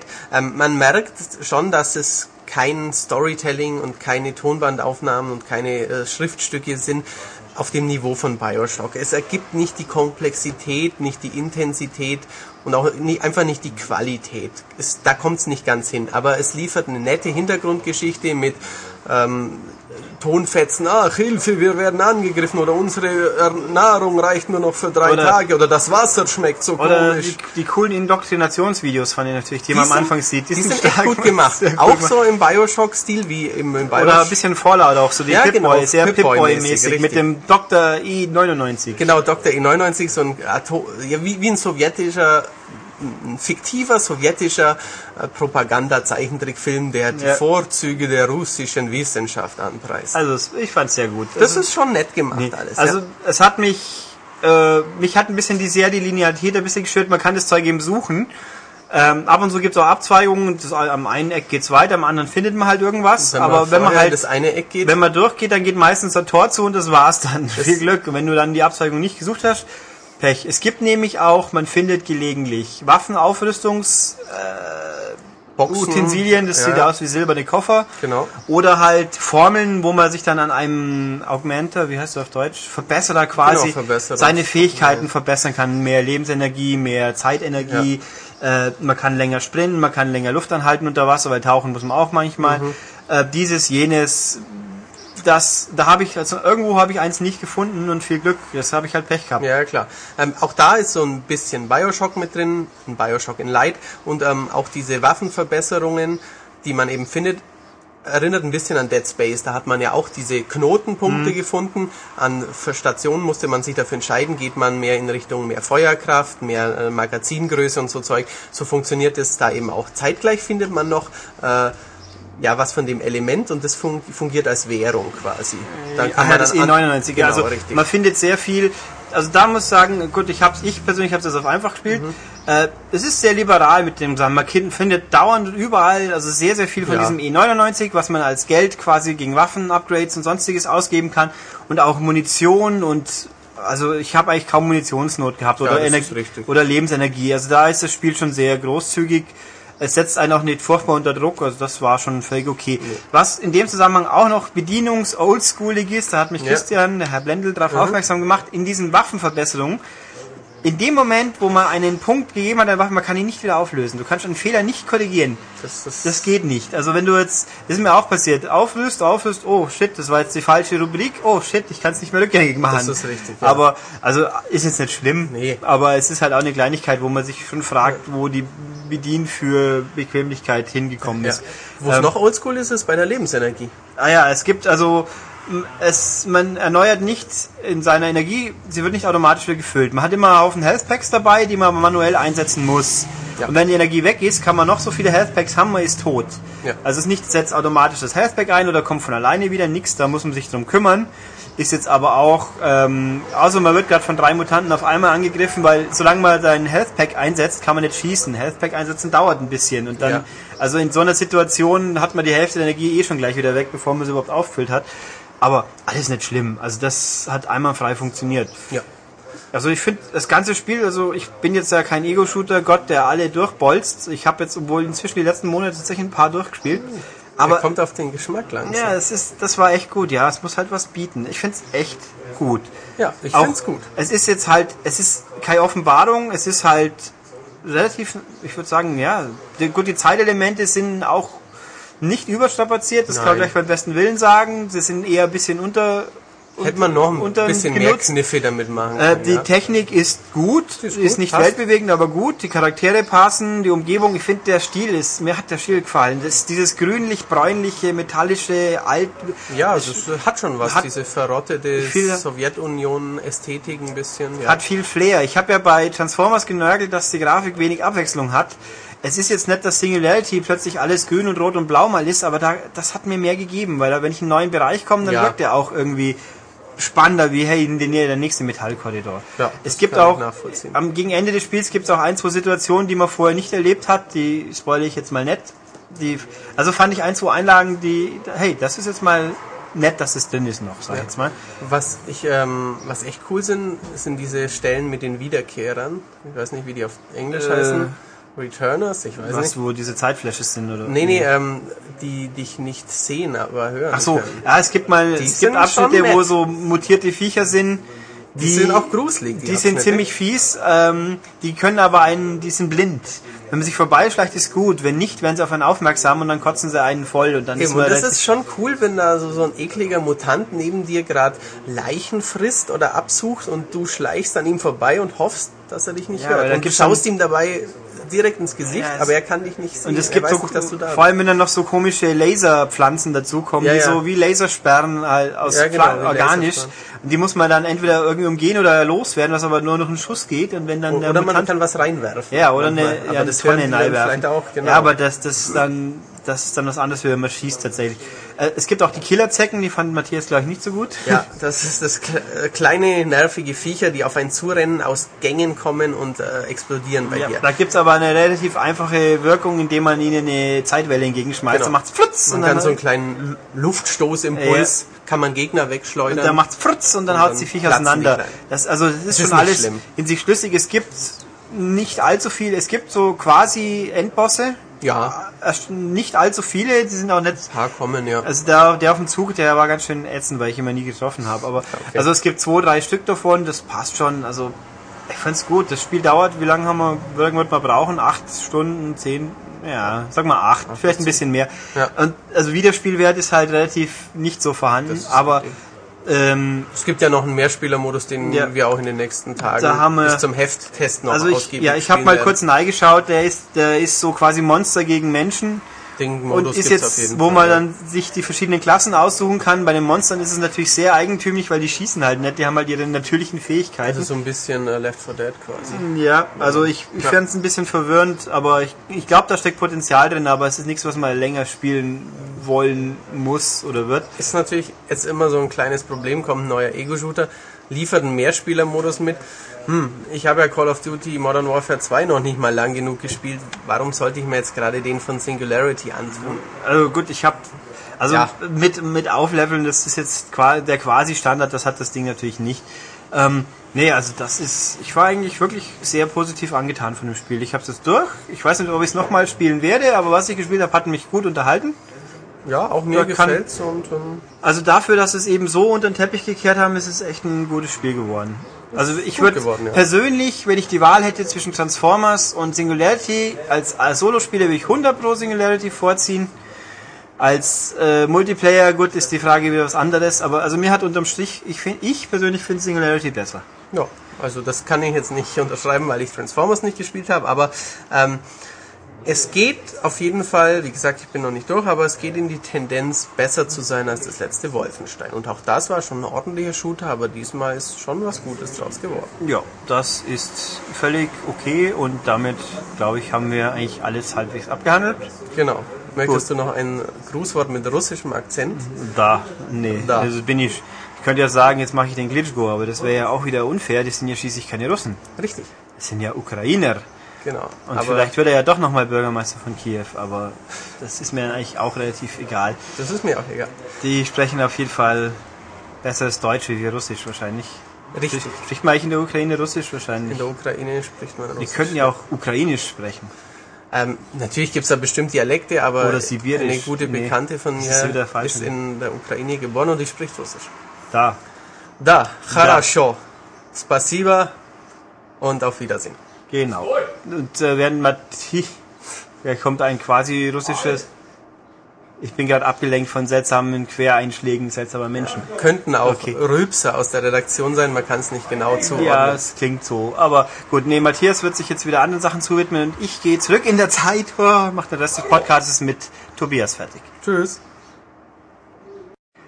Und als zweites Spiel geben wir uns heute eine Besprechung von einem Importspiel, und zwar von einem Wii-Importspiel. Das heißt, die allermeisten von euch werden es zumindest legal wahrscheinlich nie so wirklich spielen können.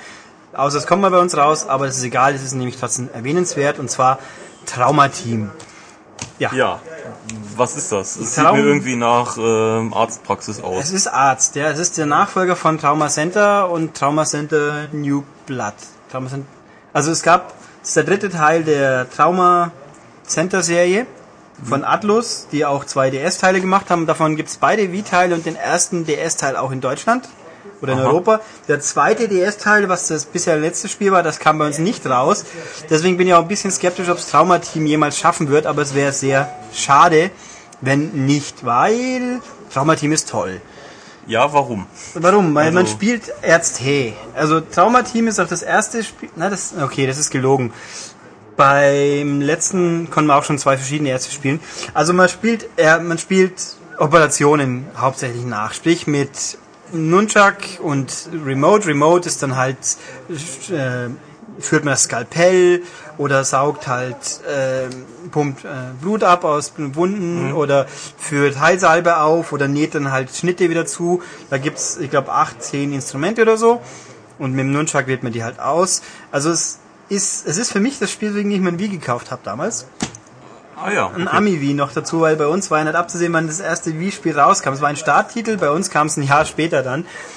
Ähm, und es funktioniert halt einmal, einmal frei. Man gibt auch so Sachen, dass man jetzt einen Herzschrittmacher mit beiden muss man Richtung Bildschirm drücken, so zum Pumpen. Das gibt's auch. Oder halt Herzmassage, flip, flip, indem ich mit der Remote wackel. Aber also normalerweise bin ich ja kein Fan von sinnlosen Rumwackeln. Hier ist es zum Glück relativ wenig, das meiste ist Pointern. Es funktioniert super. Und der Gag an Trauma Team ist, man spielt ein Team. Also nicht wie, Wie der bisher- Name schon sagt, Genau. ja. Nicht nur ein oder zwei Ärzte, die halt ihre Operation haben. Nein, hier ist mal das ganze Krankenhaus quasi mit sechs verschiedenen Disziplinen. Als da wären äh, normale Chirurgie. Das ist im Endeffekt so wie bisher immer. Dann gibt's jetzt die Orthopädie, da bohrt man an Knochen rum und so. Also ich führe es nachher einfach, keine Angst, da werden wir noch viel über dieses Spiel reden, genau aus. Orthopädie, dann gibt's die erste äh, Notarztsituation, wo man halt die Erstversorgung machen muss. Es gibt die Endoskopie, wo man Schläuche in Leute einführt. Ja. Allen möglichen Öffnungen. Oder? Und es gibt noch zwei andere, die hebe ich mir jetzt aber erstmal auf und gehe erst auf die Operationen ein. Also es gibt für jeden, für jede Fachrichtung einen Arzt, den man quasi übernimmt und mit dem man die Aufgaben spielt. Die Chirurgie ist eben mehr oder weniger wie bisher, dass man halt einen schwierigen Fall kriegt, dann erstmal aufschneiden, dann neigehen, schauen, mit dem, mit dem Sonar gucken, wo die Probleme sind. Kann, man, kann man das frei wählen, äh, was man dann macht, oder ist das äh, festgelegt und du musst halt eben gucken, dass es möglichst genau und richtig ist? es, das Spiel sagt dir schon sinnvoll, was du tun solltest. Also natürlich kann man, wenn man meint, man müsste mit dem Skalpell in der Leber rumschnitzeln, das kann man machen, dann ist der Patient aber nicht mehr lang da. Ja, also, Ähm, aber also- es ist möglich. Tendenziell ja. Ähm, also das ist mehr oder weniger wie bisher. Aber da, auch da, da sind wir mal gleich die ersten paar Sachen, die sich geändert haben zu früher. Die ersten Traumateams waren bockschwer. Da, da hat man echt arbeiten müssen, dass man durchkam. Bei den späteren gab es dann den einfachen Schwierigkeitsgrad. Da war es dann nur noch schwer und machbar. Aber und bei diesem Spiel hier gibt es auch verschiedene Schwierigkeitsgrade, aber der reguläre, mit dem ich es durchgespielt habe, ist ziemlich fast schon entspannt. Es gibt bei ganz, ganz wenigen Operationen jetzt diesmal noch ein Zeitlimit. Also normalerweise hat man kein Zeitlimit. Man muss nur darauf achten, dass der Puls vom Patienten oben bleibt, weil wo kein Herzschlag, da kein Patient mehr. Also das, das kann man aber immer wieder aufstocken durch Revitalisierungsspritzen, sage ich jetzt mal. Die schieben Ah, den ja. Puls immer hoch. Schön Adrenalin und so. Genau. Es gibt also im Endeffekt, ich glaube, in der ganzen Spielzeit habe ich bloß zwei oder drei Operationen erlebt, wo es ein Zeitlimit gibt, sonst nicht mehr. Außerdem, das Spiel gibt einem jetzt viel mehr Hilf Hilfestellung. Man sieht an jeder Stelle relativ eindeutig, dieses, jetzt sollte ich an dieser Stelle dieses äh, Operationsinstrument benutzen. Also hier das Geldbeil, hier die Nadel und so weiter. Früher hat man es halt gelernt und dann hat man sich aber bitte schön merken sollen. Und hier, also es macht es viel einfacher. Ich meine, die Hardcore-Operateure, die wird es vielleicht ein bisschen stören. Ich fand es sehr, sehr angenehm. Es macht das Leben deutlich einfacher. Man kann sich einfach aufs Spiel mehr konzentrieren. Äh, was auch in der Hinsicht ein bisschen anders ist, früher war halt immer, wenn ein Dialog war während der Operation, unten Text eingeblendet und es ging weiter und jetzt ist es meistens so, dass halt eine Sprechblase reinkommt und man dann weiter drücken muss. Es kann vorkommen, dass die Sprechblasen an taktisch ungeschickten Platz stehen, aber meistens stört es nicht. Ja, das ist die Chirurgie, die normale. Ähm, bei der Orthopädie, da gibt's da gibt's überhaupt kein Zeitlimit und auch gar keine Lebensenergie, da gibt's Fehler. Man darf nur x Nummer an Fehler machen, also unsauber operieren, dann wird die Operation abgebrochen. Also der Patient kann einem nicht versterben, aber wenn man ihn zu viel quält, dann durchfallen. schön.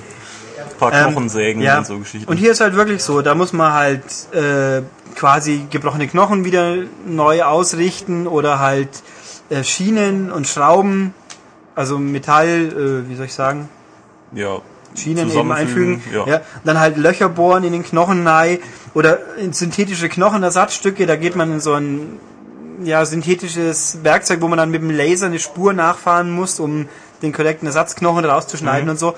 Und das und dann Schrauben einfügen, ohne zu festzuschrauben. Das ist halt die Orthopädie. Also die ist relativ entspannt. Ich finde sie gut, aber die, da wiederholt sich ein bisschen. Relativ bei, weil wenn man die 20. Schraube geschraubt hat, dann weiß man auch, was man tut. Dann weiß man, wie es geht, ja. Also das ist, ähm, was aber ganz lustig ist, manchmal muss man Nägel einhämmern und da muss man mit der Remote wie ein Hammer so pflupp, aber wenn man zu fest haut, dann haut man natürlich den Nagel zu fest. Ha. Da muss man auch ein bisschen aufpassen. Das ist ganz gut. Äh, rückgreifend kurz zu der Chirurgie, die ist, wie gesagt, wie bei den alten Spielen, die ist ordentlich abwechslungsreich und auch fordernd. Was ist dann das nächste? Komme ich zur Endoskopie. Da steuert man eine japanische Ninja-Braut, die jetzt lieber Ärztin ist, also ein bisschen obskur. Story komme ich nachher noch Ja, bisschen. genau, wollte ich gerade sagen. Äh, da führt man halt Schläuche ein durch den Magen oder sonstige Körperöffnungen und muss halt sich durch die Sonde durchschieben und am Ende der Sonde hat man so zwei, drei Werkzeuge, mit denen man halt auch äh, Geschwüre abschneidet oder ausbrennt und so weiter. Das ist eigentlich, es funktioniert ordentlich, aber es ist eigentlich die schwächste Disziplin, weil man muss, um das, äh, um die Sonde reinzuschieben, immer mit dem Remote Knopf drücken und dann vor, immer wieder vorschieben, so stückchenweise oder rausziehen. Und das ist halt anstrengend und auch nicht super. Ich sag, vor allem wenn man vor lauter Schieben versehentlich mit dem Pointer vom Bildschirm wegkommt, wird das Bild schwarz. Und dann heißt es wieder bitte drauf pointern. Das irritiert und man stößt dann leicht mal an und anstoßen ist natürlich gleich ein, ähm, hier gibt's wieder Energiepuls. Wenn man anstoßt, dann haut's gleich mal einen Puls in den Keller. Also, das ist nicht ganz so gut. Da gibt's am Schluss gibt's hier zwei, drei Operationen, wo man mal nicht mit Menschen zu tun hat, sondern mit Objekten, sage ich jetzt mal. Das ist ganz originell. Auch das, wie gesagt, funktioniert ordentlich, aber die, die waren die, wo ich am frohsten war, als sie rum waren. Wo auch ich am Schluss immer die schlechtesten Rankings hatte. Und dann noch, ob er, also arzttechnisch gibt's jetzt dann noch die äh, Notarztgeschichten, also die Erstversorgung. Da kommt man auf zu irgendwelchen Unglücksstellen, wo immer mindestens zwei, drei Patienten verletzt sind, die man parallel behandeln muss. Dann sieht man, da hat man ein vereinfachtes Operationsbesteck, also Skalpell hatten wir glaube ich nur Spritze, aber eben nicht alles, was man sonst hat und muss halt dann gucken. Wenn man sieht, rechts oben haben wir mit die Icons für die Patienten, da sieht man, wie sie ungefähr drauf sind. Und man muss halt immer schauen, wenn man mehrere hat, wenn der eine sich verschlechtert, muss man zu dem wechseln und den versorgen und den ersten, wenn man noch nicht ganz hat, man muss halt jonglieren. Da gehört man auch schon ins Schwitzen. Da oder? kann man ganz schön ins Rotieren kommen. Da wird meistens abgenommen, man muss Nummer X an den Patienten durchbringen. Das ist relativ liberal auch, aber da ist man wirklich ein bisschen am ui, rotieren. Finde ich gut. Also das sind die Standardgeschichten, da gibt's pro Arzt sechs oder sieben Operationen ungefähr. Und die gehen auch relativ flott von der Statten. Die anderen zwei Disziplinen, die sind wesentlich länger. Also es gibt zum einen die Diagnose. Da kriegt man halt einen Patienten in sein Zimmer und muss dann halt mal rausfinden, was hat der. Da man, man spricht mit dem und sucht dann seine Symptome, muss man halt dann, oh, das war ein Symptom, drücke ich drauf, und dann wird's vermerkt. Weil da hat man, das ist ein bisschen futuristisch, eine künstliche Intelligenz, die einen bei der Diagnose unterstützt und der Arzt ist so ein bisschen Grummler. In den Amis haben sie mit Haus verglichen. Ich finde, er ist nicht so wie Haus, er ist viel freundlicher. Aber der halt sich dann mit seiner KI krabbelt ein bisschen. Das ist ganz witzig. Ähm, also vermerkt es dann halt im Gespräch oder halt mit, dem- mit dem Stethoskop abhören. Ist doch Stethoskop, oder? Äh, ja. Äh. Genau. Also mit abhören, ob jetzt äh, im Magen oder im Herz, ob die Geräusche stimmen oder ob da was nicht stimmen kann. Abtasten gibt's ein bisschen. Ähm, oder halt äh, weitere Stufe Röntgenbilder oder Sonarbilder, wo man einen Unterschied suchen muss. Und die Dinger, ich kann euch nur sagen, die Röntgenbilder, die sind ganz schön happig teilweise. Wenn man so eine kleine Stelle suchen muss, wo jetzt ein the- theoretischer Tumor ist, da ist man ordentlich am gucken. Und dann halt, und wenn man Symptome hat, dann gibt es eine Auswahl an Krankheiten, die es sein können, da muss man zuordnen. Und da gibt es auch so Krankheitsbilder, so Blutwerte, wo man schauen muss, sind sie unnatürlich hoch oder niedrig. Und das verknüpft sich halt alles und so grenzt man immer weiter ein und hoffentlich hat man die richtige Krankheit. Aber ich kann das Spiel schon ohne Medizinstudium spielen. Das geht. Du kriegst zwar recht viele medizinische Fachbegriffe um die Ohren geschlagen. Auf Englisch macht es natürlich noch einfacher. Aber die meisten kann man nachschauen, aber oder man kommt schon drauf. Also mein, ab und zu gibt's mal, der sagt, oh, Diagnose, er hat Herzrasen und dann wird der lateinische Name dafür vermerkt und so, was mhm. war das jetzt gleich wieder? Aber es hält sich in Grenzen, das Problem. Also ich fand es nicht weiter schlimm. Ich bin, man hat auch, hier hatten wir da Fehlversuche, also ich bin nie ernsthaft in Probleme gekommen. Und diese Geschichten, die dauern länger, weil da ist sehr viel Dialog dabei und da würde ich sagen, eine halbe Stunde geht locker drauf pro Diagnose. War, ist aber ganz gut. Aber in dem Zusammenhang, dieses Spiel ist fast komplett äh, synchronisiert oder gesprochen, dialogisiert. Mhm. Äh, es gibt manchmal ein paar Floskeln nicht, wo ich mich immer wundere, wieso sie jetzt ausgerechnet diese paar Sätze nicht eingesprochen haben, aber kommt selten vor, fast alles Untertitel und Sprache, also und auch sehr gute Sprecher, finde ich, sehr gute englischsprachige Sprecher natürlich, die passen. Und das letzte, was noch übrig ist, da kommt ein Charakter, der im letzten Spiel aufgetaucht ist, hier aber ein bisschen anders ausschaut, durch Dr. Naomi Kimishima. Die macht Forensik. Oh. Also ja, medizinische Forensik. Also es ist ein bisschen CSI. CSI dabei. Ja. Genau. Und das hier, das ist sehr, sehr umfangreich. Also man kriegt meistens halt die Opfer, die Autopsie, gucken wir mal, gibt's hier seltsame Sein. Oh, diese Wunde sieht merkwürdig aus, da ist eine unnatürliche Verfärbung unter der Haut an der Stelle. Ähm, dieses, jenes, da, das Blutspatter, wie es so schön heißt, der Blutspritzfaktor, der ist jetzt merkwürdig. Das merkt man alles. Dann die Klamotten vom Untersuchen. Und man hat immer, auch hier gibt es einen Helfer, das ist aber ein Mensch, beim FBI, der Kontaktmann, der Little Guy, den man immer für Diagnosen anzapft. Das ist ganz witzig in dem, im forensischen Bildschirm quasi, wo alle Hinweise auf Karten aufgeschrieben werden. Rechts oben ist ein Icon, wo da ist ein kleiner Mi drauf vom Little Guy. Okay. Den kann man anfunken und er sagt, ja, soll ich dir was helfen? Sagst du, ja, hier, bitte schön das hier analysieren. Oder äh, halt Ratschläge geben ein bisschen. Und dann halt zu jedem dieser Karten gibt es oben eine Sterneleiste, ein Stern ist gefunden. Und da muss man halt sich weitersuchen. Äh, dann halt gibt man ihm zur Analyse, dann kommt was Neues raus. Dann werden die Details verstärkt. Und man kann die Dinge auch kombinieren. Mhm. Also von wegen hier Opfer, hier Tatwaffe, können die zusammen? Sagen sie, ja, kommt zusammen.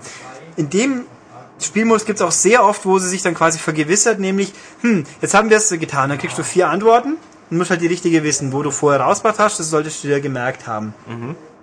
Das gibt's, das habe ich vergessen, bei was für ein Spiel. Ich glaube, bei Phoenix Wright gibt's das in der Form auch. Also es ist ein bisschen, wer, wer zufällig Miles Edgeworth gespielt haben sollte, die Logik-Geschichten, das erinnert hier auch dran. Also man sucht dann immer weiter Hinweise, indem man weiterkommt, gibt's halt auch mal, äh, kann man mal an den Tatort gehen und den dann analysieren. Da gibt's dann so Luminol, also dieses Spray, um Blut sichtbar zu machen, oder mhm. halt Fingerabdrücke ja, und so. Ja. Äh, da muss ich sagen, das ist einer der Punkte in dem Spiel, wo ein bisschen ärgerlich war. Zwei, drei Situationen gibt's, da ist ein sehr kleines Detail, das dann aber meistens genau da liegt, wo man auch die Bildschirmanzeigen hat. Also ich bin im, im zweiten Fall ewig rumgerannt, weil ich hier das Detail nicht gefunden habe, was im Grafik, wie hat halt meine hochauflösende Grafik, ein kleines Detail an der Stelle, wo aber gleichzeitig das Steuermenü eingeblendet ist. Also da mhm. kann man schon mal ein bisschen ins Rotieren kommen. Nee, und da gibt's halt neue Hinweise und das, und das Ding dauert richtig, richtig lange. Also so habe ich pro Fall locker eine Stunde gebraucht. Ich fand's aber richtig gut. Also ich habe die CSIs nie gespielt, die mögen noch detailreicher sein, aber das so als als Dreingabe quasi zum Arztspiel, ich finde das war echt toll. Also das Ding dauert, man hat eben 30, äh, am Anfang pro Arzt 4, 5, 6, 7 Fälle, mhm. die sich untereinander verbinden. Es gibt so, man kann jederzeit zwischen den Ärzten wechseln, man kann also, wenn man will, erst Arzt 1 komplett durchspielen, dann Arzt 2, ist aber unschlecht von der Story her, weil es gibt so Zeitebenen quasi. Also es gibt aber auch eine Story dazu. Ja, ja es gibt eine übergreifende, am Anfang haben alle ihre eigene Story, die sich, wie das Wunder so will, am Schluss mehr oder weniger alles in einen großen Element zusammengeht. Äh, und man sollte schon schauen, dass man erst die richtigen Zeitebenen durchspielt. Ich habe zwar trotzdem erlebt, dass ich mal jemand operiert habe und im nächsten Schritt mache ich dann die Diagnose, die zu der Operation führt. Oh, es ja. ist ein bisschen doof, aber wenn man wenn, ja, wenn man aber zeitlich die Dinge, die Leute durchspielt, dann minimiert man das. Wenn man natürlich erst beim Chirurg komplett alles spielt, dann spoilert man sich natürlich ein, ordentlich was von den anderen weg, wenn man es darauf anlegt.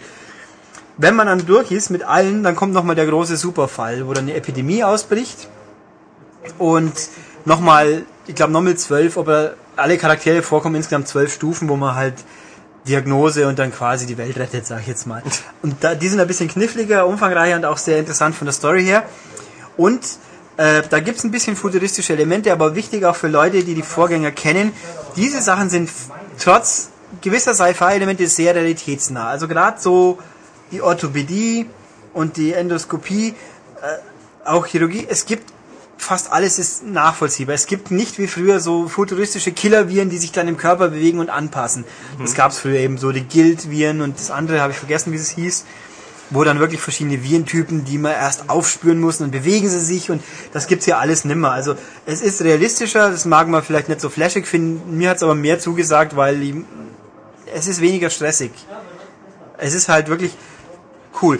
Das Spiel dauert ungefähr 30 Stunden. Ja, ich, ich wollte gerade sagen, das hört sich nach einer sehr, sehr langen Zeit an. Ja, und wenn man durch ist und dann immer noch will, gibt's so quasi Art Achievements, wie mäßig halt, die sagen, Operationen so und so ausführen. Dann gibt's äh, noch ein paar Gimmicks, die man freischalten kann, so nochmal Dialoge, die Audiotapes, die nach dem Ende des Spiels spielen, was die mit den Leuten jetzt weiter passiert, so quasi. Wenn man so lange mit denen verbracht hat, dann ist es ein netter Bonus. Mhm. Ähm, also ich finde das richtig ich habe mich gefreut, dass es rauskam. Ich habe mich jetzt über mein Importspiel super gefreut. Ich würde mich tierisch freuen, wenn es bei uns rauskäme. Ähm, was soll ich noch dazu sagen? Zwei Spielermodus. In dem Fall ist es ganz witzig, je nachdem, was für ein A ist, nicht alles geht zu zweit, aber einige. In der Chirurgie kann man die Besteckteile untereinander aufteilen. Der eine nimmt Skalpell, der andere den Tupfer sinngemäß. Muss man sich koordinieren. Der eine in, spielt die Schwester. Genau, in der, in der äh, Notarztsegment unterteilt man die Patienten auf. Also ich nehme Patient 1 und 2, du 3 und 4. Und äh, bei anderen habe ich jetzt vergessen, zugegeben. Also ich könnte jetzt nachschauen, aber ist egal. Also es gibt ein Mehrspieler-Element, das in der Form ganz witzig ist, aus meiner Sicht. Passt gut. Grafisch ist es, die Operationen sind relativ nüchtern, man erkennt alles klar, was los ist. Aber es ist nicht so, dass äh, sonntags morgens äh, wir schneiden mal einen Körper auf und gucken, was da drin ist äh, Grafik, sondern eher so rudimentär. Ja, schon. Also es gibt, äh, sie ist auch züchtig. Man sieht bei Autopsie sieht man zwei, dreimal junge, Men junge weibliche Menschen mit, mit Sportbikini so ungefähr, die man dann abtastet. Aber also innen, wenn man die Körper aufschneidet, dann sind sie schon mehr so äh, bisschen, wie soll ich sagen? Abstrakt. Abstrakt gehalten, ja. Also die, die, die Organe nicht, also wenn du dann eine Lunge hast oder einen Darmtrakt, das sind schon okay. Also sie sind nicht ekelhaft, sondern auch mehr ja, gut zu erkennen ist, so wie die Vorgänger halt, wer sie kennt. Also, aber wenn die vielen, vielen Dialoge, es gibt keine Videosequenzen per se, das ist mehr so Comic-mäßig, mhm. aber Anime gezeichnet. Also, es ist ein bisschen dynamischer inszeniert wie die Vorgänger, die mehr oder weniger wirklich Standbilder mit Laberköpfen waren. Hier hat jetzt auch schon mal ein bisschen Kameraschwenk, aber nicht animierte Leute die laufen, sondern so mehr Scherenbildenmäßig die Phasen ja. nach und nach. Aber die Charaktere sind sehr schön gezeichnet es ist für Wii Optik, also schon, sieht schon hübsch aus und ich kann dieses Spiel nur empfehlen. Wer ein Ami hat, der sollte sich Trauma Team kaufen. Wer kein Ami hat, der kauft sich halt ein Ami oder hofft oder schreibt an Nintendo, die haben Nintendo hat die ersten zwei Teile verlegt bei uns. Schreibt Mails an Nintendo, bringt uns bitte Trauma Team auch, weil wir freuen uns drauf. Es ist es würde sich lohnen. Es rettet Leben wahrscheinlich. Ja, es ist. Das, wenn du jetzt eine in eine Notsituation gerätst, kannst du auch eine Notoperation durchführen. Ja, das geht sicher ganz fantastisch gut. Nee, also da ist ja viel geboten. Ich meine, die Story ist manchmal ein bisschen doof, äh, naja, ein bisschen abgehoben halt, aber gerade so eben die die Endoskopie-Expertin, die eben die, die, die Erbin einer Ninja-Dynastie in Japan ist und wo sie dann auch mal kurz rüberfliegt und so. Und der andere Arzt sitzt im, sitzt im Gefängnis und darf nur raus zum Operieren und weiß Ach, eigentlich gar nicht, was da los war. Amnesie und, und die, die Latiner, ganz wichtig, die Notarzt-Latiner, die hat auch noch große, große Ländereien, die auch ganz ordentlich zu sehen sind. Sie ist auch feurig und ja, also, nein, ich finde, diese, ich würde gerne noch mehr drüber erzählen. Ich hätte nicht gedacht, dass sie nur 20 Minuten alles unterbringen, aber frag mich noch mal was Intelligentes. Äh, eigentlich hast du alles gesagt. Eigentlich schon, sagen, aber ne? ich denke mir, wir haben so viele Spiele, wo die Leute noch länger reden, obwohl viel weniger drinsteckt. Wieso bringe ich das so schnell unter? Weil du so begeistert bist. Ja, und dann, also man hört es ja, glaube ich. ich Ulrich läuft nur noch im weißen Arztkittel durch die Gegend. Ich habe, also ich habe wirklich 30 Stunden mit diesem Spiel verbracht. Ich kann mich an kein Wii-Spiel erinnern, wo ich Bock hatte, so viel Zeit reinzustecken, weil die langweiligen Nintendo-Titel, mein Gott, die spielt ja jeder. ähm, ja, nee, Wunderbar, dann schießen wir das halt doch ab und gehen schon zum schwungvoll zum nächsten Spiel über, das Tobias zu seiner großen Freude gespielt hat. Juhu. Also ich habe zuerst gedacht, ich würde mich freuen, aber das war nach einer halben Stunde dann aus. Also es geht äh, um Naughty Bear, Seit letzter Woche erhältlich, ja. richtig, ähm, von äh, 505 Games und äh, Artificial Mind and Movement, also A2M Ja. in kurz. Ähm, ja. Never go A2M. Ach ja, Ja. liebe Leute, wer mir sagen kann, aus welchem Film dieses Zitat kommt, das ich jetzt nicht ganz ausgesprochen habe, aber bei A2M denkt ihr euch das, wenn ihr den Film kennt, wisst ihr, was es ist. Welcher Film ist es? Schreibt mir wieder eine fleißige E-Mail und ich werde euch wieder lobend erwähnen. Hm. Okay. Ja, auf jeden Fall. Ähm, das ist ein äh, Actionspiel, äh, ab 16 soweit ich weiß, auch denke ich gerechtfertigt. Also, worum geht's? Ähm, wir, wir spielen den äh, Naughty Bear auf einer lustigen, hübschen Insel voller weiterer Bären. Stoff-Teddybären. Stoff-Teddybären. Es ist so, es erinnert, erinnert so ein bisschen an Glücksbär hieß, finde ich. Also ja, alle, ja. alle unterschiedliche Farben und alles nett, alles super. Fast alle. Fast alle, bis auf uns selbst, denn wir sind ein äh, hässlicher, zusammengenähter, brauner Stoffteddy mit extrem schlechter Laune. Äh, denn, also ähm, das Spiel ist aufgegliedert in, äh, lass mich nicht lügen, sieben Level und je, jedes hat fünf Kapitel. Ja. Könnt ihr genau, ja. Ja, und ähm, ja, also da gibt's, das sind alles so verschiedene Mini-Stories. Also im, im ersten Teil wurden wir nicht zu einer Geburtstagsparty eingeladen. Im äh, zweiten Teil geht's äh, wählen die Bären einen neuen Präsidenten und der gelobt äh, halt den Naughty Bär ähm, auszulöschen. Die Und, Sau. Ja, ja, und man möchte sich natürlich rächen. Äh, Im äh, halt sowas im dritten Teil wird man überwacht von irgendeinem militanten Bären und muss sich dafür rächen und so die Geschichten. Auf jeden Fall äh, ist man auf dieser Insel unterwegs und es geht darum, die anderen Bären zu bestrafen. Das heißt, äh, sie zu Tode zu erschrecken oder gleich zu ermorden. Ähm, was so skurril klingt, ist auch so. Auf jeden Fall. Äh, man ist also in dieser lustigen, bunten Welt unterwegs und ähm, ja, hat allerhand äh, Zeug zur Verfügung, irgendwelche äh, vom Baseballschläger über den Golfschläger bis zur Uzi oder äh, irgendwelchen ähm, Fleischknochen und so Geschichten und ähm, muss die anderen Bären erledigen. Die sind auch nicht wehrlos, die haben auch alle Waffen dabei, aber ähm, man kann sie einfach in den Wäldern verstecken und äh, das ist auch so ein Kritikpunkt des Spiels, aber da komme ich später noch zu. Auf jeden Fall im Wald ist man unsichtbar, außer für Ninja-Bären. Die sind Äh, schwarz, oder? Nee, die haben so Ach. lustige Ninja-Kampfanzüge an. Äh, aber das ist eigentlich nur die Spitze des Eisbergs. Also es gibt auch Robo-Bären und Zombie-Bären und äh, Polizeibären und hast du nicht gesehen. Ja, also ähm, zum Gameplay. Äh, man bekommt in jedem äh, Level ein, eine bestimmte Zielvorgabe. Also ähm, erschrecke alle Bären, guck, dass niemand von der Insel flieht, äh, oder ähm, werde, äh, du darfst nicht gesehen werden oder du hast ein bestimmtes Zeitlimit, um Schaden anzurichten, denn äh, jeder erschreckte Bär oder getötete Bär oder zerstörte Gegenstände, es gibt alles Punkte. Dieses Spiel dreht sich eigentlich die ganze Zeit um Highscores. Äh, man bekommt auch im Singleplayer, wenn man mit dem Internet verbunden ist, äh, jederzeit äh, die höchste Wertung eingeblendet, die irgendjemand weltweit hat in dem Level ähm, und kann eben dann gucken, ob man da irgendwie drüber kommt. Man gewinnt Punkte, indem man Bären erschreckt oder tötet oder sowas. Und ähm, wenn man das kontinuierlich die ganze Zeit macht, dann geht ein Multiplikator hoch, den man noch mit einem speziellen Item einfrieren kann. Wenn man halt nichts macht oder sich irgendwie nur versteckt, geht er eben runter und äh, ja, man bekommt weniger äh, Punkte dafür. Ähm, wie gehe ich vor? Am besten ähm, ver verstecke ich mich irgendwo und ähm, warte an, dass jemand vorbeikommt. Dann springe ich aus dem Gebüsch und erschrecke den, so dass der wegläuft. Die anderen Bären sehen, dass da irgendjemand äh, ähm, nicht mehr ganz bei Trost ist, erschrecken sich auch. Das gibt alles Punkte aufs Konto. Und ähm, versuchen dann von der Insel zu fliehen oder Hilfe zu rufen.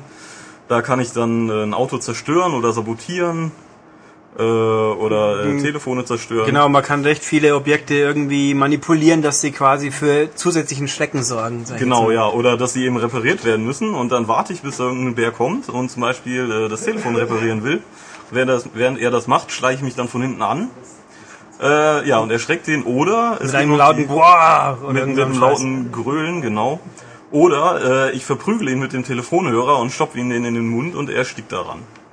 Cool. Ja, das hab ich noch nicht gesehen. Das äh, Spiel spielt mit wirklich sehr, sehr viel Gewalt, die natürlich sehr cartoonlastig ist, aber es gibt kein Blut oder sowas, es spritzt ein bisschen Plüsch durch die Gegend. Ja, man kann auch die, so, ich habe es ja auch mal kurz gesehen, die Bären in den Wahnsinn treiben, Genau, bis sie sich dann durch Stoff selbst äh, Stoffaufblähung in die Jagdgründe Ja, sowas gilt. puffen Also sie so. bring, ähm, es gibt eben wie gesagt zwei Varianten. Entweder bringe ich sie selber um, das heißt, äh, ich klopp auf sie ein, äh, ähm, bis sie nur noch durch die Gegend kriechen und um Hilfe rufen und dann gibt's so einen Special Kill, den man machen kann mit jeder Waffe. Also wenn ihr eine Pistole in der Hand habt, dann äh, stoße ich den Bär vor mir auf die Knie und äh, drücke ihm die Pistole äh, an, den, an den Kopf und äh, drücke ihm ab. Oder äh, wenn ich einen Golfschläger habe, dann lege ich ihn mir zurecht und ähm, ja, schlage ihm den Schädel halt damit ein. Oder weiß nicht, die Axt in den Magen. Es gibt wirklich Tonnen unterschiedlicher Sachen, die man da machen kann. Oder eben, äh, die sind ja auch alle bewaffnet und ich erschrecke sie so lange, bis sie wahnsinnig sind. Da kommen dann so kleine Luftblasen über dem Kopf und ähm, sie rennen apathisch durch die Gegend. Und wenn ich das dann nochmal mache, dann bringen sie sich selber um mit der Waffe, die sie halt gerade haben. Also sie erschießen sich oder kloppen sich selbst zu Tode oder explodieren eben. Juhu. Ähm, ja, ähm, dann kann ich das natürlich noch eben mit der ganzen Umgebung machen. Also wenn jemand vor dem Kühlschrank hockt, kann ich den da reinschubsen und erfrieren lassen. Ich kann jemand in einen riesigen Mixer werfen oder ähm, das war auch sehr witzig. Ich habe jemanden in einen ähm, Werkzeugkasten geschubst und dann so lange mit dem Deckel auf den Kopf gehämmert, bis er tot war. Äh, also Geschichten. Das ähm, hört sich alles jetzt eigentlich recht witzig an. Ähm, für, naja, etwas kranke Naturen oder wenn man mal kurz Dampf ablassen möchte. Das Problem ist, dass die ganze Geschichte nach einer halben Stunde wirklich eintönig wird. Weil ähm, es gibt, naja, äh, kaum unterschiedliche äh, Settings. Also es ist immer irgendwie eine Insel mit irgendwelchen Hütten und in den Hütten eigentlich die immer gleichen Möbel. Das gibt's dann bei unterschiedlichen Tageszeiten oder die Hütten haben mal Tarnnetze drüber oder was weiß ich. Hui. Ja, wenn man halt die Soldatenmissionen spielt. Und eben die Missionen an sich sind auch halt entweder immer auf den gleichen äh, Inseln und dann entweder macht man das eben, muss man möglichst schnell sein oder man muss möglichst leise sein oder äh, möglichst grausam. Also es unterscheidet sich alles nicht groß. Ich äh, äh, schalte die Missionen nacheinander frei, indem ich bestimmte Trophäen sammle, also Trophäen gleich Punktegrenzen. Ähm, ja, und das, das war's dann eigentlich schon. Also es gibt äh, keine großartigen Steigerungen. Nachher, wie gesagt, gibt's dann mal Zombiebären oder Soldatenbären oder was weiß ich. Die sehen dann ein bisschen anders aus und haben eine bisschen andere Bewaffnung. Ja, ist ganz nett. Muss ich nicht haben. Die äh, Grafik ist okay. Äh, aber wirklich nicht großartig. Also äh, man erkennt alles, wie es sein sollte. Es ist ein hübscher Glanzeffekt über fast allem drüber. Aber ähm, ja, also ein Xbox oder PS3-Spiel könnte viel, viel besser aussehen. Vor allen Dingen, wenn eben die Gebiete und das, was man machen kann, wirklich so stark begrenzt ist. Ähm, Was kann ich noch dazu sagen?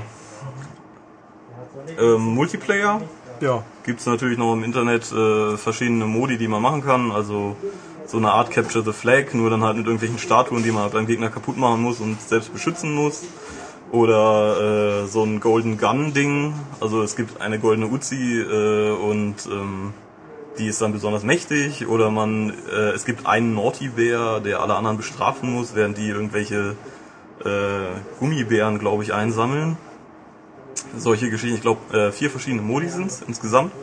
Äh, es funktioniert nicht wirklich gut. Also ich habe es äh, einige Zeit ausprobiert, hatte vielfach habe ich überhaupt kein, entweder kam keine Verbindung zustande oder es hat geruckelt oder es war eben auch kaum jemand online oder das Spiel hat halt niemanden gefunden. Ähm, macht nicht wirklich Spaß und auch die ganze Steuerung äh, ist, ist, ist für Multiplayer nicht wirklich geeignet.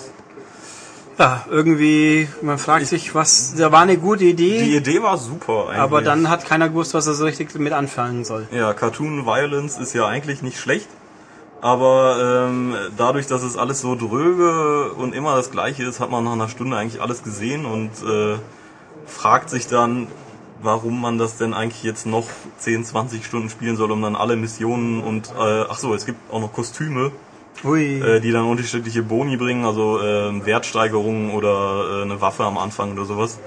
Warum, äh, man fragt sich dann, warum man denn so lange spielen soll, um das alles freizuschalten.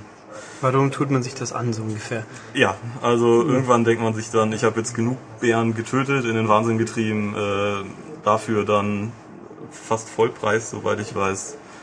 Muss nicht sein. Nee.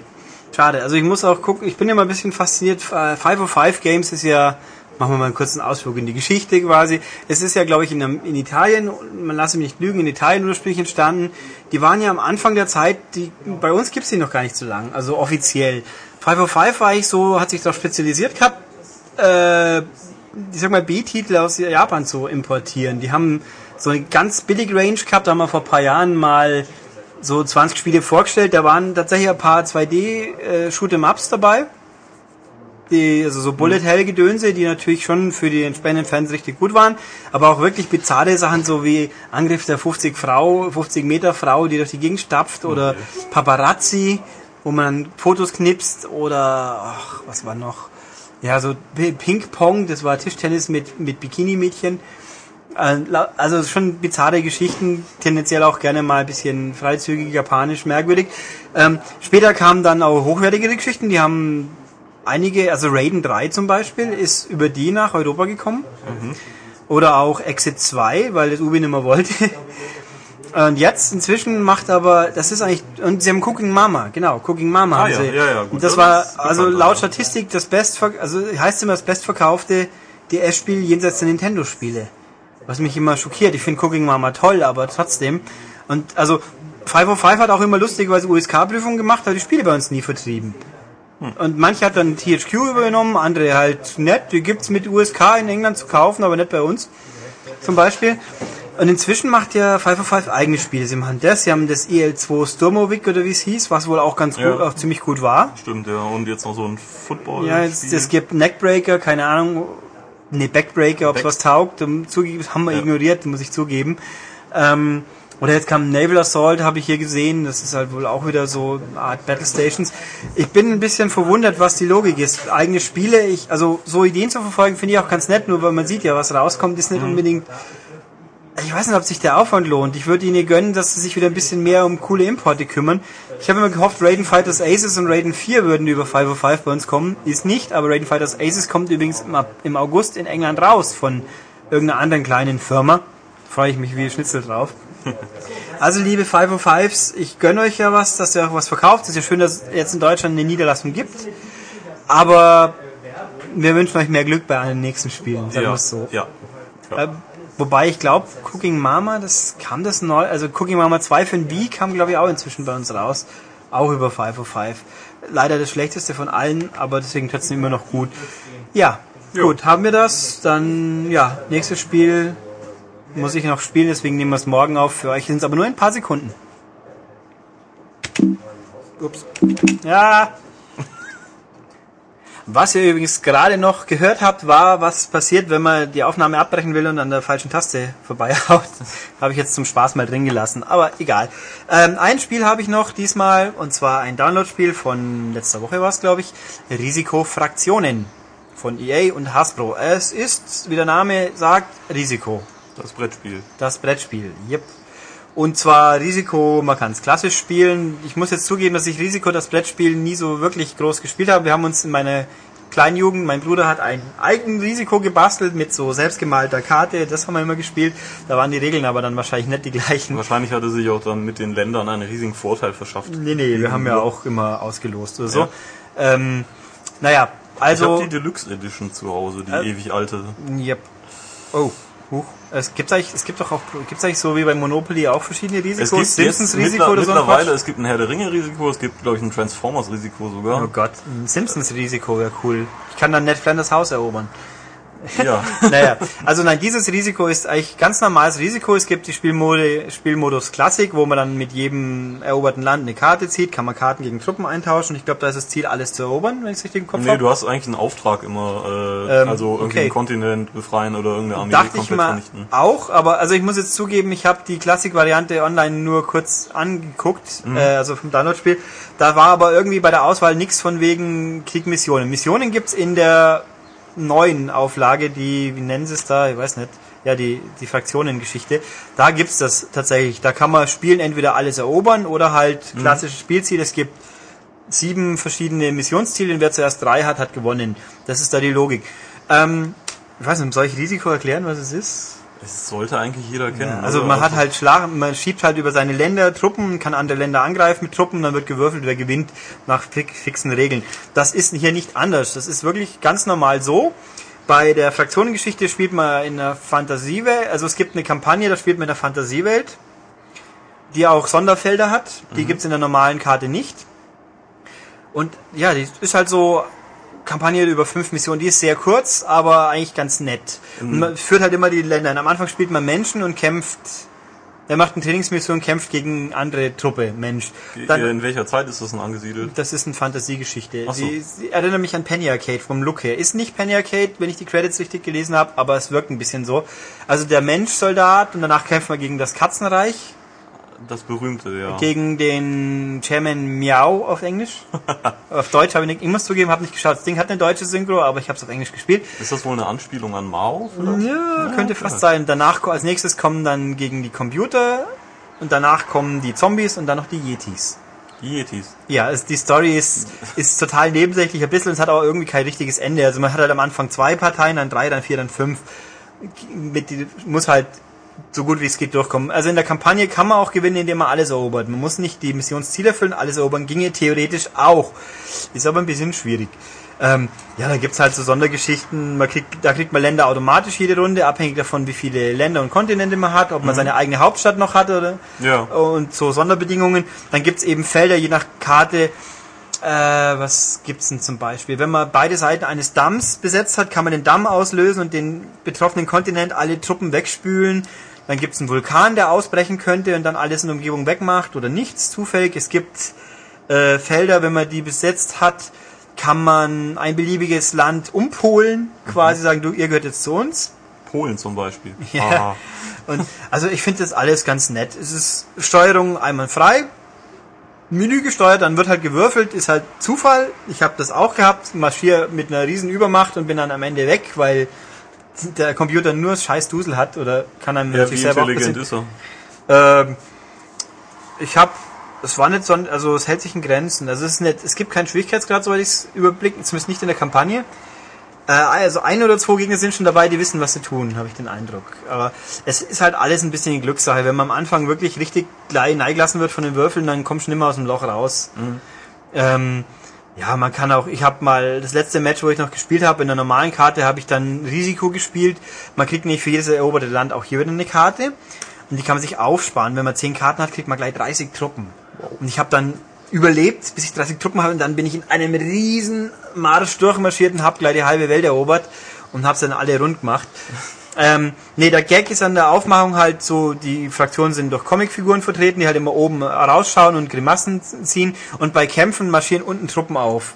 Also fängt ja, man hat Minimum eine Truppe bis unendlich, aber sieht man rechts steht von mir ist eine Katze und links stehen drei Soldaten. Und die Katze, wenn dann gewinnt beim Abwehren, die macht halt dann einen Krallenschlag so miau, und dann fällt einer Soldat um bevor und hat dumm geschaut. Und die, die Attacken sind schon und die Katzen, also Katzen, als mir einfällt, da gibt's das, das äh, Haare erbrechen, quasi wird über den Gegner drüber gekotzt, der fällt dann um und so Geschichten. Ist witzig. Hört also es gut an, ja. ist niedlich inszeniert, kann man auch überspringen, wenn man keinen Bock drauf hat. Auch, auch die Würfel sind, die, die menschlichen Würfel sind halt so Stahlwürfel und die Katzenwürfel haben halt ein Fell. Hier. Und so und die Yeti-Würfel sind halt dann so weiß, flauschig, fällig und die, die Zombies sind ein bisschen angemodert, die Würfel. Also es ist wirklich nett präsentiert. Ich find's echt gut. Die Preisfrage ist halt, wie lange will man Risiko allein spielen? Man kann es natürlich zu mehr auch online spielen. Aber von den ganzen Hasbro-Geschichten finde ich, ist das wirklich eins der besten. Es kostet 800 Punkte, gibt's Stand jetzt nur auf der Xbox 360.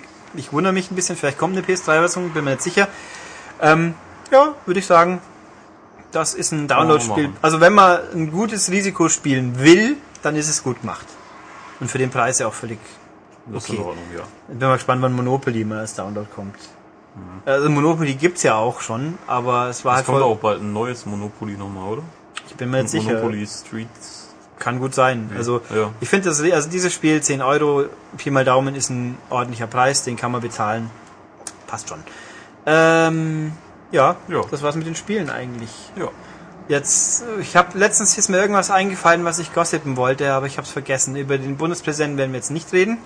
Da habe ich keinen Bock drauf. Politik Nee. sollen andere Leute machen. Politische Diskussion. Fußball, mei, kommt Deutschland weiter? Ähm, ich hoffe doch. Also es wäre recht witzig. Vielleicht machen wir einfach wieder ein Elfmeterschießen und jeder Schütze hat irgendwie einen Zettel dabei. Nur so. um die Argentinier zu verunsichern. Genau. In welche Richtung springt der Torwart jetzt wohl? ja. Das wäre, weil hätte, hätte zumindest einen coolen Scherzfaktor. Ja, Kakao fällt aus, habe ich gelesen. Ja, Bauchmuskels ja. Aber hätte ne? er eh nicht gespielt, weil Klose ja sogar trifft, wenn er in der Nationalmannschaft spielt. Ich bin sehr verwundert. Aber ich finde es eigentlich sehr gut, weil ich habe den noch bei irgendeinem äh, Bundesliga-Tippspiel als Stürmer. Dann wird er nächste Saison wieder gut. Ja, nee, nicht, da spielt dann Olic wieder und dann. Ja, die, ich hoffe mal, sie verkaufen ihn irgendwie. Vielleicht Kaiserslautern oder so. das wäre natürlich lustig. Ich meine, Da kann er dann wieder. Sie hätten ja auch einen Gomez mit dem, äh, mit dem Checo.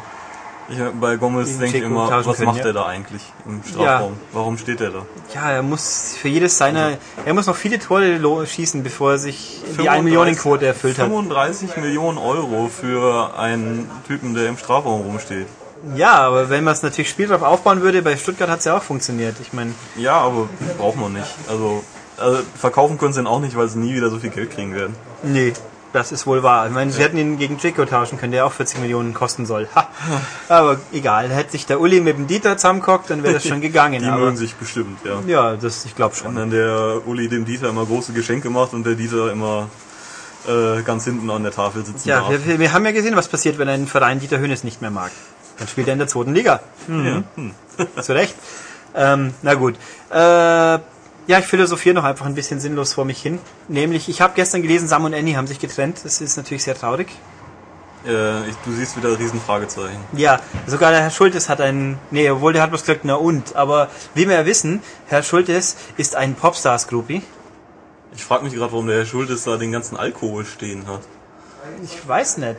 Ähm, Ach doch, Rotkäppchen, das war Ja, mal, ja, ich glaube, aber zwei Stück sogar. ja, ich glaube Weihnachtsaltlasten von irgendeiner Firma. Vielleicht braucht er das die auch uns trunken immer. machen wollten, damit wir die Spiele gut finden. Ich weiß nicht, ich habe es vergessen. Das, Spiele nicht so eine Scheiße. na, was denn? Das ist jetzt die Gossip-Rubrik, Herr Schulz. Ja, die Leute die wurde stehen drauf. gefordert. Ja, ähm, Bleiben Sie aber auch bei Gossip bei den Tatsachen. ja, was, du schaust doch Popstars an, nicht ich. Er beschwert sich gerade, dass ich ihn geoutet habe. Aber, Nee, das, da gibt's nichts zu Augen. ja doch, das stimmt doch einfach, oder? Na also, es. ja, eben. Also, Aber äh, Popstars schauen und Groupie sein, das ist was anderes. doch jede Folge anschauen ist Groupietum. Ich habe nicht mal bei Topmodel jede Folge gesehen, ja. War ja am Schluss auch ganz schön. Also ich bin übrigens der Meinung, dass die falsche gewonnen hat. Aber egal. Da konnte nicht die richtige gewinnen. Ähm, Ja, die gab's Weil- diesmal eigentlich gar nicht. Nee, das war pure Langeweile. Ja, und die Alisa ist auch nicht spannender geworden. Aber die haben doch jetzt auch, glaube ich, eigentlich jeden Stereotyp durch. Was machen denn jetzt? ja, nee, Asiatin fehlt noch. Das stimmt. Das heißt, äh, alle Asiaten beim nächsten Mal bewerben, ihr gewinnt automatisch. Oder wie? Mhm. Das, ja, es könnte auch mal einem, ich wollte gerade sagen, mit einem ganz coolen Haarstier, aber da wird ja eh dann wieder umgefärbt. Ähm, ja, nee, also das ist echt traurig. Und, und mehr, Mehrtat Marashi ist nur auf Platz 5 der Verkaufscharts eingestiegen mit seinem Album. Das finde ich schon echt hartes Brot. das tut mir wahnsinnig leid. Ja, und Menowin geht in, zum Zirkus, habe ich gelesen. Ja, Da passt er hin, er ist ein Clown. Ich meine, der arme Zirkus. Ja, aber die. Stimmt. Egal, also super viel tolles Gossip. Dann möchte ich darauf hinweisen, wer uns den A2M-Auflösung schicken will, habe ich ja vorher mal erwähnt, der möge das tun, der wird dann wieder gelobt. Ähm, was haben wir sonst noch? Ist üblich. Also, nochmal zur, zur Sicherstellung, damit es alle mitbekommen haben, die neue M-Games ist im Laden, die 08 2010. Kaufen, lesen, wohlfühlen. Und zum Podcast, der nähert sich dem Ende. Wie immer, wenn ihr uns was sagen wollt, schreibt uns an, auf der Webseite www.maniac.de zum Beispiel. Oder bei iTunes, wie gesagt, der Mensch, der Max so scheiße findet, es tut mir leid, ich finde ihn gut und er hat das Spiel doch gut gefunden. Eben, also Mein er hat Gott. doch nicht schlecht gemacht. Nein, er hat's Das doch. war, er, er war auch begeistert, als er jemand das gespielt hat. Ja, und er hat halt angemessen kritisch, das, dafür sind wir ja da. Ja. Ähm, Wenn es da halt Mannsweiber gibt, dann ist das nun mal so. Ja, wobei der Mensch ja behauptet, der hat jeder sah toll aus. Ja, man- aber ja. äh, wenn man das wirklich mit diesem Schieberegler auf 50-50 machen kann, dann glaube ich, Max, dass es ziemlich gruselig aussieht. Ja, es kann auch komisch, so She-Mails sind nicht jedermanns Fall. ähm, ja, was wollte ich? Also iTunes oder halt auch E-Mail, podcast.maniac.de. Und sonst sind wir jetzt, glaube ich, durch und sagen bis nächste Woche. Ja, tschüss. So, tschüss.